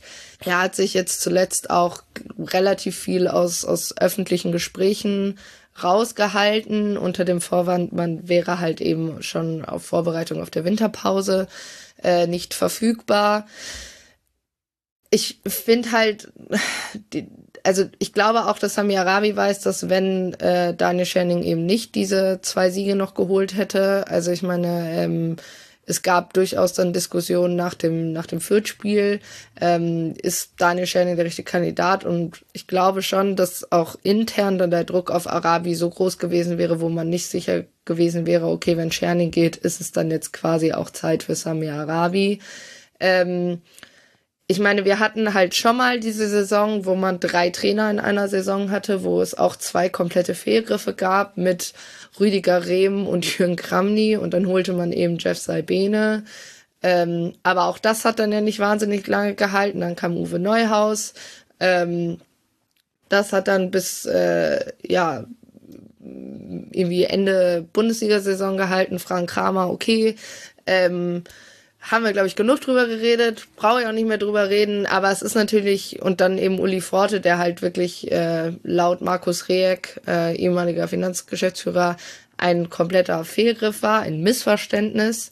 Mhm. Ähm, ja, das, das Problem ist halt, wir haben in, in, intern gibt's eben auch eine neue Strukturierung. Christoph, Christopher, Christopher Wortmann ist jetzt neuer Finanz. Äh, Geschäftsführer von ihm hat man irgendwie jetzt noch gar nichts öffentlich Wirksames gehört. Ähm, also ich weiß noch nicht mal, wie der Kerl aussieht so richtig. Aber ja, also ich, ich weiß es halt nicht, ne? Also klar ist, dass Amina sich einen Abstieg nicht leisten kann. Das ist eigentlich, also man muss einfach mal sagen, wir hatten in den letzten drei Heimspielen äh, trotzdem einen Zuschauerinnenschnitt von, glaube ich, 22.000. Mhm. Ich finde, das ist nicht selbstverständlich äh, nach den beiden Saisons. Man ist, glaube ich, auf Platz 8 der, äh, dieser Durchschnittstabelle, äh, die Michi ja auch mit Heidenheim, glaube ich, eben einmal angesprochen hatte. Ähm, aber klar ist halt auch, dass äh, man jetzt in dieser Winterpause sehr, sehr viel verbessern muss und dass man äh, ja lange Bälle einfach, glaube ich, erstmal so ein bisschen Richtung, dass es dann im Notfall ein Plan B und definitiv kein Plan A ist. Und das ähm, ja, ich glaube auch, auch Fans und Vereine irgendwie verstehen müssen, dass Fabian Klos wirklich auch nur noch ähm, ja die Nummer zwei ist. Und ich habe das schon mal gesagt, ich habe mich noch nie in meinem Leben so geschämt wie als gegen St. Pauli, als dann äh, bei der Aufstellung, bei der, also als die, die Aufstellung äh, angesagt wurde und man kam auf die Ersatzbank und dann wird der Name von Janis Serra ausgerufen, das dann gepfiffen wurde, genauso wie als er dann eingewechselt wurde für Klos. Ich meine, er hat dann halt zwei Tore gemacht, dann war alles okay.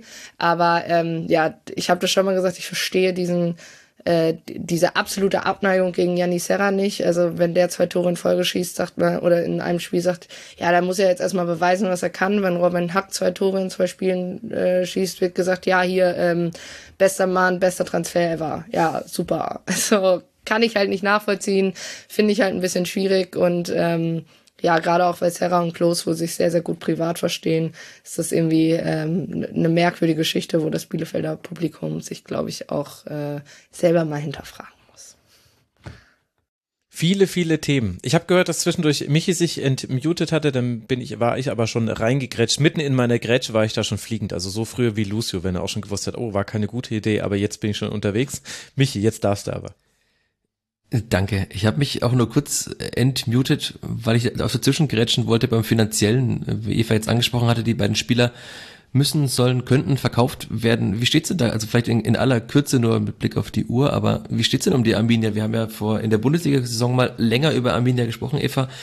Äh, über das Bündnis Ostwestfalen, über die knapp abgewendete Insolvenz, aber man war jetzt ja in der Bundesliga, wenn ich so den Vergleich ziehe, äh, Fürth, äh, hieß es immer, man hat sich durch den Bundesliga-Aufstieg für all die Verluste in der Corona-Zeit äh, rehabilitiert, hat das negative Eigenkapital fast wieder auf Vor-Corona-Niveau gehoben.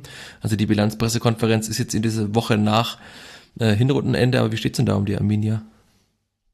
Ja, ich wäre dieser Aufnahme jetzt eine Woche später, könnte ich dir da auch mehr zu sagen, weil wir nächste Woche Montag äh, Jahreshauptversammlung haben. Und ähm, ja, meistens dann so ist, also generell, glaube ich, ist dem Ganzen geschuldet, dass es jetzt auch einen Wechsel im finanziellen gab. Ich, ich, Markus Reak hat eben zum Abschied eben gesagt, äh, Bielefeld hat jetzt wieder ein positives Eigenkapital. Also so schlimm ist es finanziell nicht, wie man vielleicht denken könnte. Ich glaube, da war einfach, dass man es halt ein Jahr in der Bundesliga ausgehalten hat, sage ich mal so, dass man halt einmal den hm. Klassenerhalt geschafft hat, war schon durchaus wichtig. Ähm, man hat halt eben wie irgendwie noch mit äh, Demidina auch noch mal ähm, und und ich glaube, oh Gott, wer also Van der Horn, glaube ich, auch am Beginn der Saison konnte man noch ein paar Transfererlöse erzielen. Jetzt nicht wahnsinnig hoch und glaube auch definitiv nicht aufwiegend mit dem, was man auch, auch irgendwie für einen Bello oder für einen Inche jetzt mhm. irgendwie ausgegeben hat. Auch wenn, also das muss man ja eh dazu sagen. Ähm, es werd, werden ja kaum noch Vertragslaufzeiten kommuniziert, noch werden Ablösesummen wirklich kommuniziert, von Bielefeld sowieso nicht. Also man weiß bei der Hälfte der, Hälfte der, der Spieler gar nicht, wie lange sie unterschrieben hat. Ähm, ich glaube, das war aber auch irgendwie eine Empfehlung der DFL im, im Sommer. Ich weiß es nicht mehr so genau. Ich meine, ich hätte da mal sowas gesehen. Ähm, das heißt, ich weiß es, also ich würde gerne mehr dazu sagen, aber ich glaube einfach auch, weil es jetzt in diesen Wechsel in der Position gab, ähm, wird es halt nächste Woche dann mit, mit äh, Wortmann und der JHV das erste Mal ähm, da wirklich nochmal klare Zahlen geben. Ähm, wie gesagt, es sieht nicht ganz so dunkel aus wie vielleicht noch vor, vor drei, vier Jahren. Gut, noch dunkler ging es halt auch fast nicht. Aber äh, ja, also klar ist, und das hat Markus Rehek halt eben auch so gesagt, ähm, Drittliga-Aufstieg ist halt für, für, für, Vereine wie in Arminia Bielefeld. Ich meine, das hat ja auch einen Kaiserslautern gezeigt, das hat einen Braunschweig ge äh, gezeigt das ist finanziell ist das immer eine ganz, ganz große Katastrophe. Ja, aber schon erstaunlich. Also das Eigenkapital, das letzte von der DFL veröffentlichte Eigenkapital ist das aus der Saison 2021. Da waren das minus sieben Millionen. Das heißt, allein die hat man wieder reingeholt. Sicherlich hat auch Patrick Wimmer da noch eine Rolle gespielt. Der hat ja auch noch Transfererlöse eingespielt. Also dann gucken wir auf die. Den hatte ich schon wieder vergessen. Ja, ja, genau. Das ist, ich musste ein bisschen schmunzeln, als du über den so drüber hinweggegangen bist. Da Gut, aber das hat dann vielleicht andere Gründe. Wir beobachten das bei der Arminia und wir schauen jetzt auch nochmal auf den ersten FC Magdeburg, den dritten Aufsteiger, der eben punktgleich, ich wiederhole mich sehr gerne, auf Platz 17 liegt. Tim, du dürftest jetzt lange nichts mehr sagen, deswegen hast du die Ehre einzusteigen. Was macht denn, Magde was macht denn Magdeburg aus? Wir haben ja eigentlich vorhin schon darüber gesprochen. Nicht kein typischer Aufsteiger, vor allem vom Spielstil her. Und jetzt aber doch, zumindest Stand jetzt, der erfolgloseste dieser drei, wenn auch natürlich knapp mit äh, Braunschweig. Was macht denn, macht denn Magdeburg aus? Also Magdeburg zeichnet ein, äh, ja, ein sehr ballbesitzorientierter Fußball aus. Es ist ja fast schon klassischer äh, Christian Titz Fußball, der da gespielt wird. Ähm, damit sind sie aufgestiegen. Die haben die dritte Liga in der Vorsaison unfassbar dominiert. Also haben da echt auch ganz tolle Spiele geliefert, ganz lange Zeit und ähm, haben im Grunde da angeknüpft zu Saisonbeginn, wollten genauso weiterspielen und sind damit, ja, nicht erwartbar, aber sind damit dann doch schon auch ein bisschen baden gegangen. Das dürfte auch daran gelegen haben, dass sie eben, ja, vielleicht auch gar nicht mehr so das Team hatten, da rundherum. Barisch Artig, der, der in der Vorsaison, ich weiß gar nicht, irgendwie 40 Scorerpunkte oder so hatte, so eine irrwitzige Zahl. Der hatte mit Verletzungsproblemen zu kämpfen zu Saisonbeginn. Und dann sind drei Säulen da im Spiel, die sind durchaus ja weg, gewechselt einfach. Die sind alle mal im, im Trio rüber zu Paderborn, zu Lord Conte, Tobias Müller als Kapitän und Innenverteidiger und Raphael Obermeier, der ähm, bei Paderborn tatsächlich eine ganz andere Rolle spielt als bei, bei Magdeburg. Da bei Magdeburg hat er auch ab und an mal im rechten, als rechter Verteidiger gespielt. Jetzt bei Paderborn spielt er links offensiv relativ häufig. Aber die drei sind weggegangen und im Gegensatz zu Kaiserslautern, die sich ja Weltmeister Erik Durm, ich hebe immer das Weltmeister gerne bei ihm heraus, ähm, Erik Durm geholt haben, Andreas Lute und Philipp Clement, sehr erfahrene Leute und auch Braunschweig, die sich Ucha geholt haben, Demedina, der zwei Jahre Bundesliga gespielt hat, ähm, Endo aus, aus von Union oder Benkovic, international erfahrene Spieler, ähm, hat Magdeburg das nicht so richtig gemacht. Also die haben niemanden geholt, bei dem man jetzt sagen kann, so ja, der hat ähm, mehrere Jahre Zweitliganiveau gehabt. Kachukalua hat äh, bei Aue in der zweiten Liga gespielt, aber es war jetzt nicht, ist jetzt nicht so, dass man sagt, so ja, das ist jemand, der auf jeden Fall diese Mannschaft tragen kann von Anfang an. Und ähm, das hat sich dann so ein bisschen gezeigt. Also Magdeburg hat schon eine ganze Menge Lehrgeld am Anfang gezahlt ähm, für seinen Spielstil. Das war aber auch so zu erwarten, dass sie so spielen. Und dann hat ähm, Titz ja schon so ein bisschen umgestellt. Das muss man ja schon fast so sagen, dass sie dann ähm, ja doch fast ein bisschen bisschen vorsichtiger geworden sind, ein bisschen abgerückt sind von diesem von dieser krassen Orientierung am Ballbesitz, weil sie eben Probleme hatten. Ähm, ähm, da in den, in den, in den Strafraum zu kommen, der, der Gegner. Da gibt's einen schönen Twitter-Account, dem ich sehr gerne folge. Das ist ähm, Virtual Football Magdeburg, also at VIR unterstrich Football unterstrich de. Da wird Magdeburg taktisch immer ganz gut auseinandergenommen und auch zu jedem Spiel vor und nach den Spielen äh, ganz gut das dargestellt. Und da ähm, wurde mal gezeigt, wie sich das Spiel von Magdeburg auch verändert hat im Vergleich zur Vorsaison, aber auch im während der jetzigen Hinrunde. Und da konnte man eben ganz gut sehen, dass äh, Magdeburg enorme Probleme hat, in den gegnerischen Strafraum zu kommen, obwohl sie so viel Ballbesitz haben. Und dass diese enormen Probleme eventuell mit dem Spieltempo selber zusammenhängen. Also wenn man sich da ähm, die Pässe pro äh, das Spieltempo an sich anschaut, dann ist das im Liga-Vergleich und auch ähm, im Vergleich zur Vorsaison hat das deutlich abgenommen und was dann eben noch viel deutlicher abgenommen haben, ist die Erfolgsquote, wie oft sie in den Strafraum gekommen sind, auch im Vergleich zu Teams wie Kiel, Paderborn, St. Pauli. Also da ähm, da hat das Team Probleme ähm, und ähm, dieser äh, Fußball, dieser ballbesitzorientierte Fußball, der ähm, war ja, wie gesagt, war erwartbar, dass das nicht ganz so in der zweiten Liga funktionieren würde, so krass, wie das in der dritten Liga funktioniert hat, hat aber dann, wenn man ganz ehrlich ist, doch noch ein bisschen eine gute Ecke schlechter funktioniert, als es mit Sicherheit ursprünglich geplant war von Magdeburg. Ich musste gerade kurz schmunzeln, als äh, Tim gesagt hat, man hat keine so erfahrenen Spieler geholt, denn man hat ja sehr, sehr spät doch noch darauf reagiert. Also ich, Cristiano Piccini hat man, der war ja vereinslos, den hat man geholt und ich finde, der hat in diesen einigen Spielen schon gezeigt, dass er mal, äh, wie man im Amateurfußball sagen würde, höher gespielt hat. Also er hat ja unter anderem drei Nationalspiele für Italien und hat auch schon bei, also seine Vita, wenn man die so mal durchliest, ist dann schon sehr, sehr spannend. Aber man hat diesen Spielertypen ja geholt und äh, hat er beim 2 zu 1 Sieg in Nürnberg, glaube ich, beide Tore gemacht. Er hat zumindest getroffen dort. Hat auch gegen die Fürth, fand ich, ein sehr gutes Spiel gemacht. Also man hat dann auch Herbert Bockhorn noch geholt, der ja auch vereinslos war, warum auch immer, der davor auch einige gute Spiele in Bochum gemacht hat. Also man hat darauf reagiert, aber ja, also diese Unerfahrenheit hat man zu Beginn vor allem gemerkt und äh, ich bin gespannt, also weil eigentlich ist es ja sehr, sehr schön, dass ein Aufsteiger so einen Fußball spielt.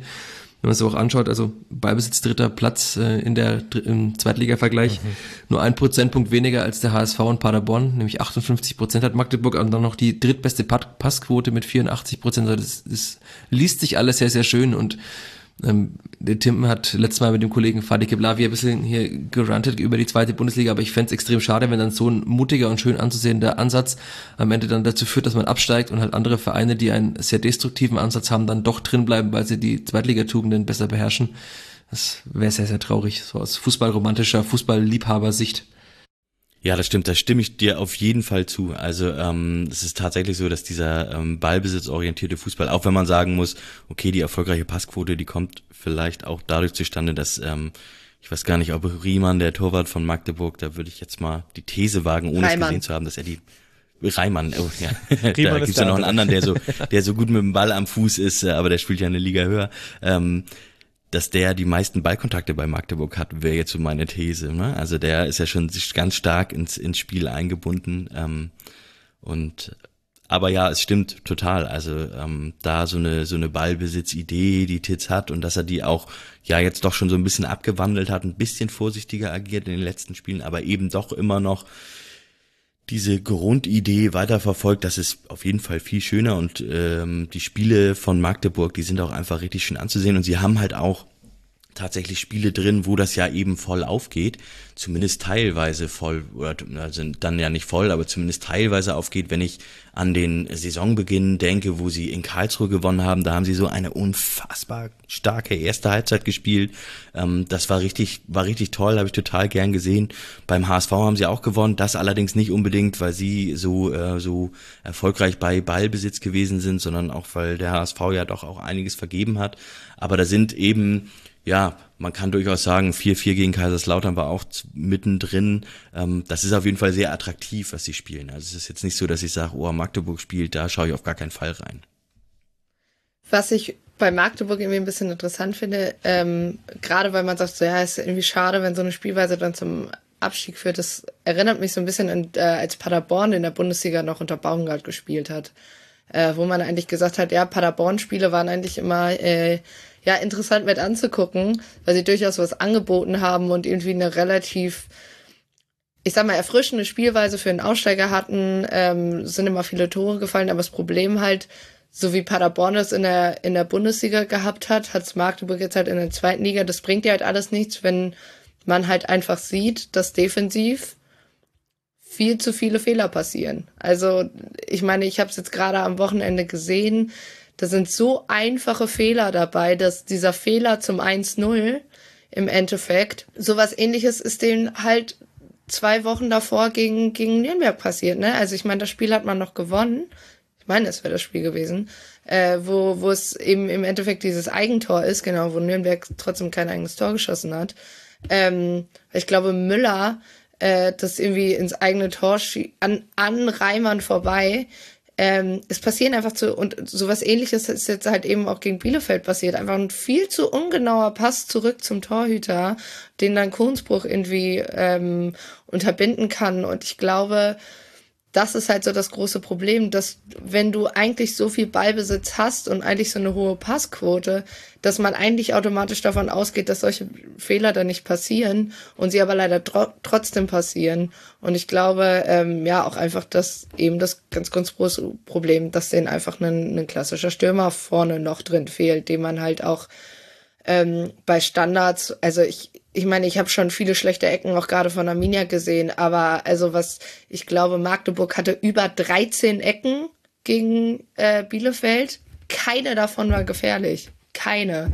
Die haben ihr, ihr Tor durch äh, einen schönen Umschaltmoment dann hinterher auch mit Ito ähm, geschossen, aber also gerade Eckballtechnisch sind die auf Platz 18 der Liga und das, das hat halt auch was damit zu tun, dass wahrscheinlich im Prinzip auch so ein klassischer ähm, Stürmer vielleicht auch fehlt. Klar, Piccini hat die Rolle schon einmal ein, eingenommen, dann eben als Abwehrspieler. Aber ähm, manchmal brauchst du das eben als Aussteiger, dass du sagst, okay, wenn sonst halt nicht viel kommt, komme ich halt eben über die Standards. Aber dafür, ich meine, wenn ich mir schon 14 oder 13 Ecken in dem Spiel erarbeite und ich sehe, okay, der Gegner macht irgendwie aus drei Chancen drei Tore, so nach dem Motto, ähm, da, da muss halt irgendwie mehr kommen. Ja, das ist halt wirklich das, was heraussticht bei Magdeburg. Die schlechte Abwehr. Und ich konnte jetzt leider die äh, Ballkontakte nicht recherchieren, aber tatsächlich bei den Pässen ist es so, äh, es spielt nur Silas Gnacker noch mehr Pässe pro Spiel, die ankommen, als eben Dominik Reimann. Aber wenn man die Gesamtpässe, also diejenigen, die auch nicht ankommen, zusammenzählt, Dominik Reimann ist der mit den meisten Pässen. Und das kennt man ja von Titz-Mannschaften. Da wird ja ja, interessant aufgebaut und ist ja auch schön, dass es ein anderer Ansatz ist. Aber ich finde, ihr habt ganz gut die Problemfelder da beschrieben und da müssen wir dann vielleicht dann auch mal in einem zukünftigen Kurzpass nochmal genauer drauf gucken. Jetzt haben wir nur noch ein Team, über das wir sprechen wollen. Und das liegt auch nur ein Pünktchen hinter Magdeburg. Auch wenn äh, grundsätzlich der Saisonverlauf dieser Hinrunde für den SV Sandhausen alles andere als angenehm war. Das ist im Grunde so ein bisschen, wie man sich eine Skisprungstanze vorstellt, wenn man sich einfach nur den, den Platzierungsverlauf anguckt. Es ging nämlich immer weiter nach unten. Es begann auf dem sechsten Tabellenplatz am ersten Spieltag. Und jetzt sprechen wir eben am 17. Spieltag auch tatsächlich tatsächlich über Tabellenplatz 18 die schlechteste Platzierung am Ende der Hinrunde.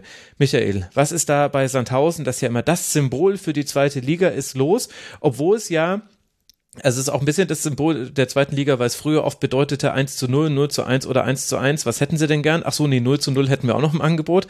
Jetzt gucke ich die letzten zwei Spiele an. 3 zu 4 gegen Heidenheim verloren, 2 zu 4 gegen den HSV. Also zumindest da hat sich ein bisschen was getan. Könnte aber auch natürlich jetzt irgendwie nur Recency Bias bei mir sein. Ja, man sieht an den beiden Ergebnissen, die du gerade genannt hast, schon, dass Sandhausen ein bisschen an spielerische Qualitäten, ein bisschen auch insgesamt an Qualität gewonnen hat. Also die beiden Kinzombie-Brüder, wenn sie denn zusammenspielen, das ist schon äh, nicht mehr so normales Sandhausen-Fußball, äh, wie man ihn in den letzten Jahren immer wieder erlebt hat. Aber ich muss auch sagen, also im, im Zweitliga-Vergleich von den 17 Teams, die ich gesehen habe, waren sie auch einfach eines der schlechtesten und halt eines der biedersten. Also in Fürth hätten sie auch keinen Punkt geholt, wenn sie nicht äh, dazu eingeladen worden wären. Das war Max Christiansen, der einfach den Ball dann so also seinem Gegenspieler überlassen hat, so 20 Meter vom eigenen Tor. Aber insgesamt, auch wenn man ein bisschen so auf die oberflächlichen Statistiken schon mal schaut, also sie haben die wenigsten Torschüsse mit 185 in der zweiten Bundesliga.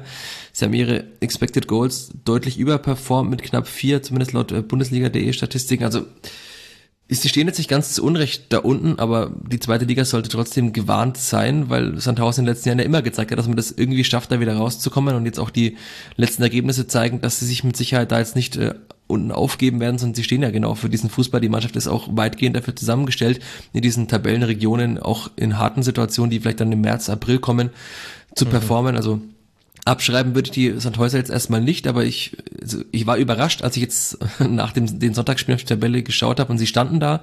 Aber so vom Leistungsvermögen stehen sie da jetzt auch nicht ganz zu Unrecht ganz hinten drin es ist ja auch extrem gestaucht da hinten. Also das sieht so ein bisschen, die Tabelle ist quasi wie so ein bisschen so ein Auffahrunfall. Also hinten, da sind drei Punkte fehlen zu Platz elf. Also das ist eine Momentaufnahme.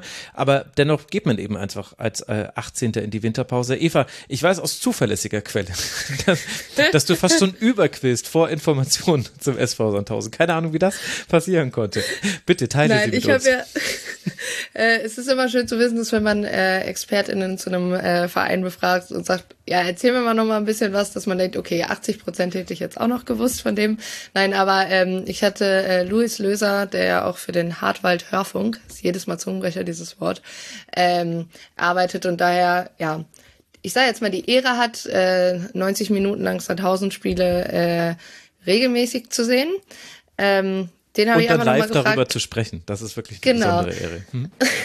ähm, habe ich einfach mal gefragt, äh, Louis, äh, wie sieht's denn mit Sandhausen aus? Also ich meine, ist halt auch keine ungewohnte, äh, ja, ich sag mal, Lage, wo sie sich befinden. Am Ende einer Hinrunde aus den letzten vier Jahren standen sie dreimal unter den letzten drei äh, am Ende der Hinrunde.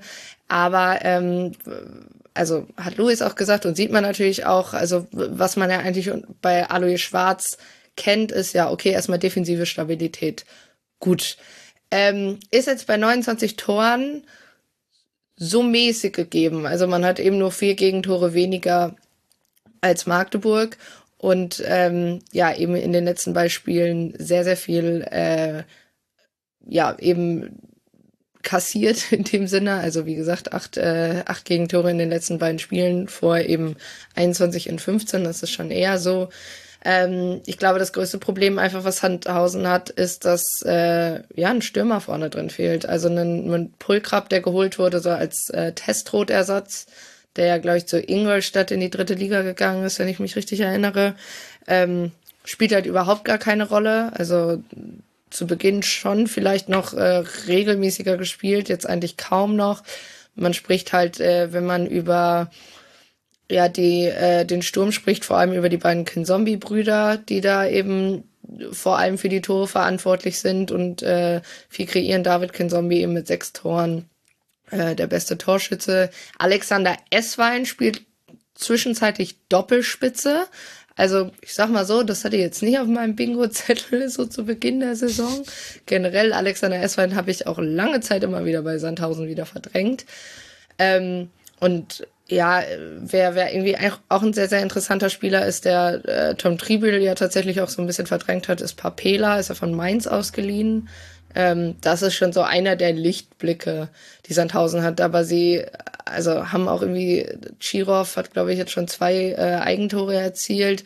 Auch immer sehr unglücklich, möchte ich sagen.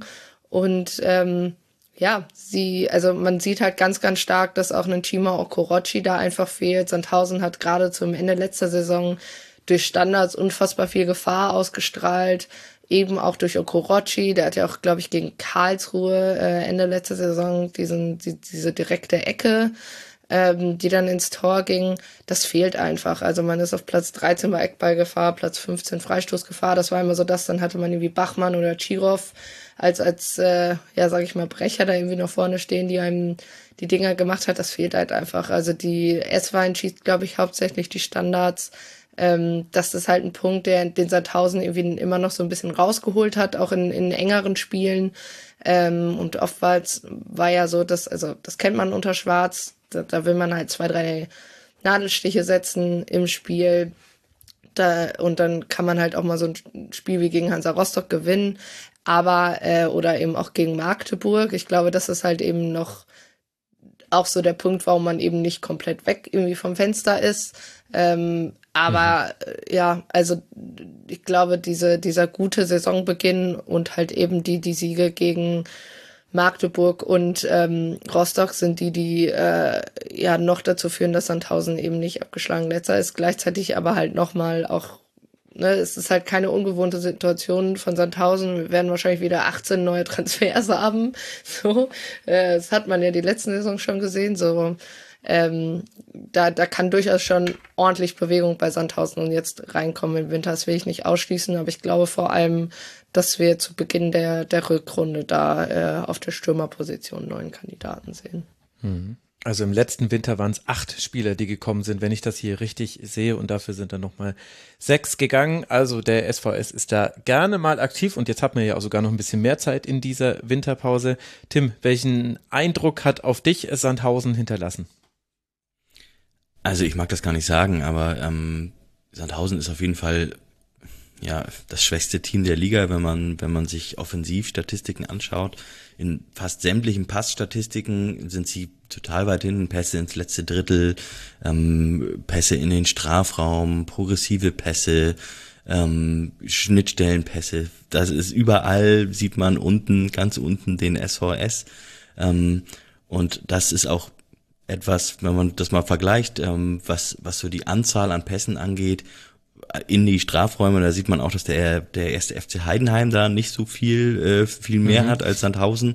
Aber da ist eben der Unterschied, dass sie, ähm, dass sie ganz anders spielen, über Umschaltmomente sehr laufstark sind. Und wenn man diese, das jetzt vergleicht mal mit der Laufstärke, also wenn man sich jetzt mal Heidenheim gegen gegen den äh, SV Sandhausen in der Laufstärke anschaut, dann sieht man eben, Heidenheim ist ganz vorne in Laufdistanz, Anzahl Sprints, intensive Läufe und der SV Sandhausen ist ganz hinten in diesen Statistiken. Ähm, und das ist, glaube ich, einer der großen Unterschiede, wenn man schon ein, wie soll man sagen, das zusammenfassen, wenn man schon ein Team aufbaut, was defensiv über so eine gewisse Kompaktheit kommen muss, kommen will, dann muss die offensive Spielidee ja im Grunde diese Umschaltmomente sein und das hat Sandhausen eben nicht. Also da ähm, ist gar nicht diese Gefahr vorhanden, die andere Teams dann entwickeln oder verfeinern, sei es Kaiserslautern, sei es Braunschweig, sei es Heidenheim, die da ja sozusagen die Könige darin sind, oder sogar Darmstadt 98, die dann ganz oben sozusagen der Krösus sind. Aber bei Sandhausen ist sozusagen die, die defensive Spielidee, diese Kompaktheit, wir reden hier über viele Gegentore, die funktioniert noch nicht mal richtig, muss man ja fast so sagen oder muss man so sagen. Und dann eben die offensive Spielidee, die noch viel weniger funktioniert. Und ja, das hängt mit Sicherheit zu großen Teilen auch am Personal, an schwierig, ja, an Schwierigkeiten. Auf der anderen Seite muss man auch sagen, dass, dass sie dann in Rostock, das Spiel in Rostock, dass sie das dann auch gewonnen haben und sich dann eben dann doch irgendwie auch ähm, da haben sie sich tatsächlich an, ja auch an einer eigenen Ballbesitzidee festgehalten und das teilweise auch ganz gut umgesetzt. Und das sind dann gerade eben die Kinzombie-Brüder, die da eine entscheidende Rolle bei spielen. Aber ob die das wirklich durch die ganze Saison tragen können und wirklich dazu verhelfen können, hm, ich weiß, Sandhausen wird jedes Jahr und meist in, in der Winterpause einfach schon mal komplett abgeschrieben. Vor der Saison sowieso immer dann in der Winterpause erst recht und dann ziehen sie irgendwie immer noch den Kopf aus der Schlinge. Und ich sage das dann dieses Jahr auch wieder, wahrscheinlich werde ich Lügen gestraft, aber ich glaube, dieses Jahr wird es wirklich eng für Sandhausen. Wir werden es genau beobachten und äh, ich werde genau hinhören. Singt man eigentlich die Cranberries immer, wenn die Zombie-Brüder ein Tor machen in den Fankurven in Sandhausen?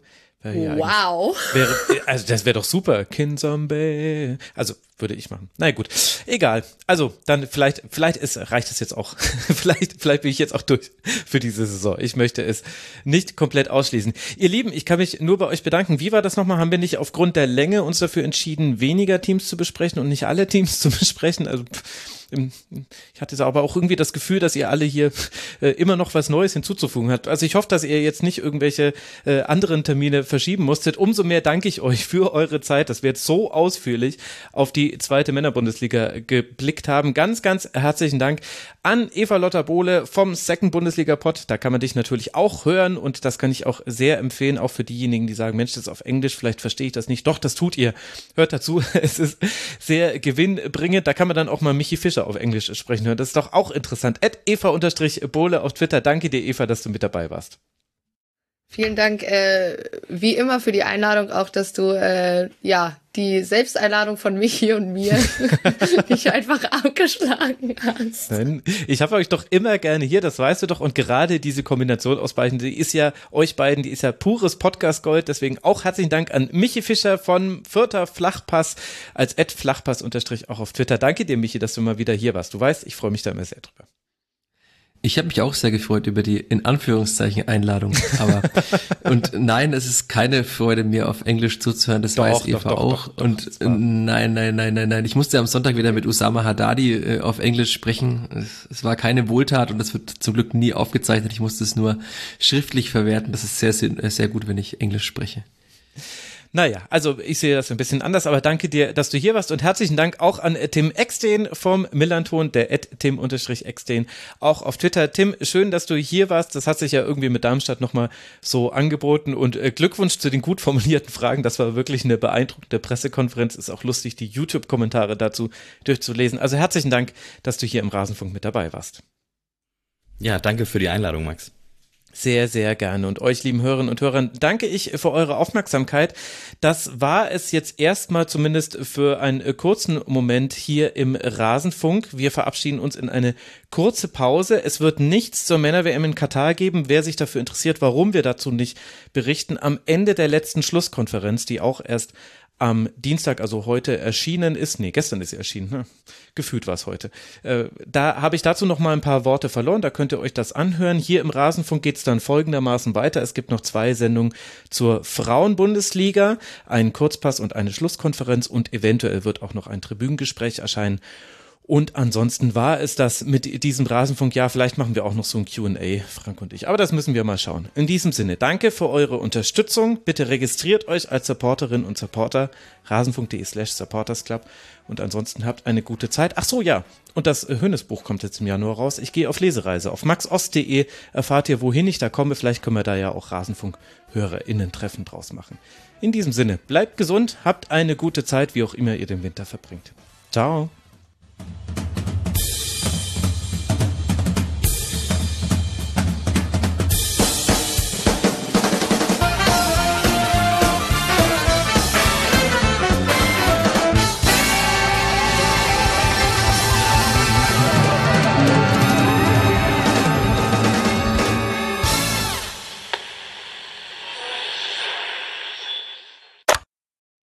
Ja, dann wird man da ein paar Sachen bisschen neu justieren, aber so wie sie es jetzt schon gespielt haben, gibt es da gar nicht so viel, ähm, was man total umkrempeln muss.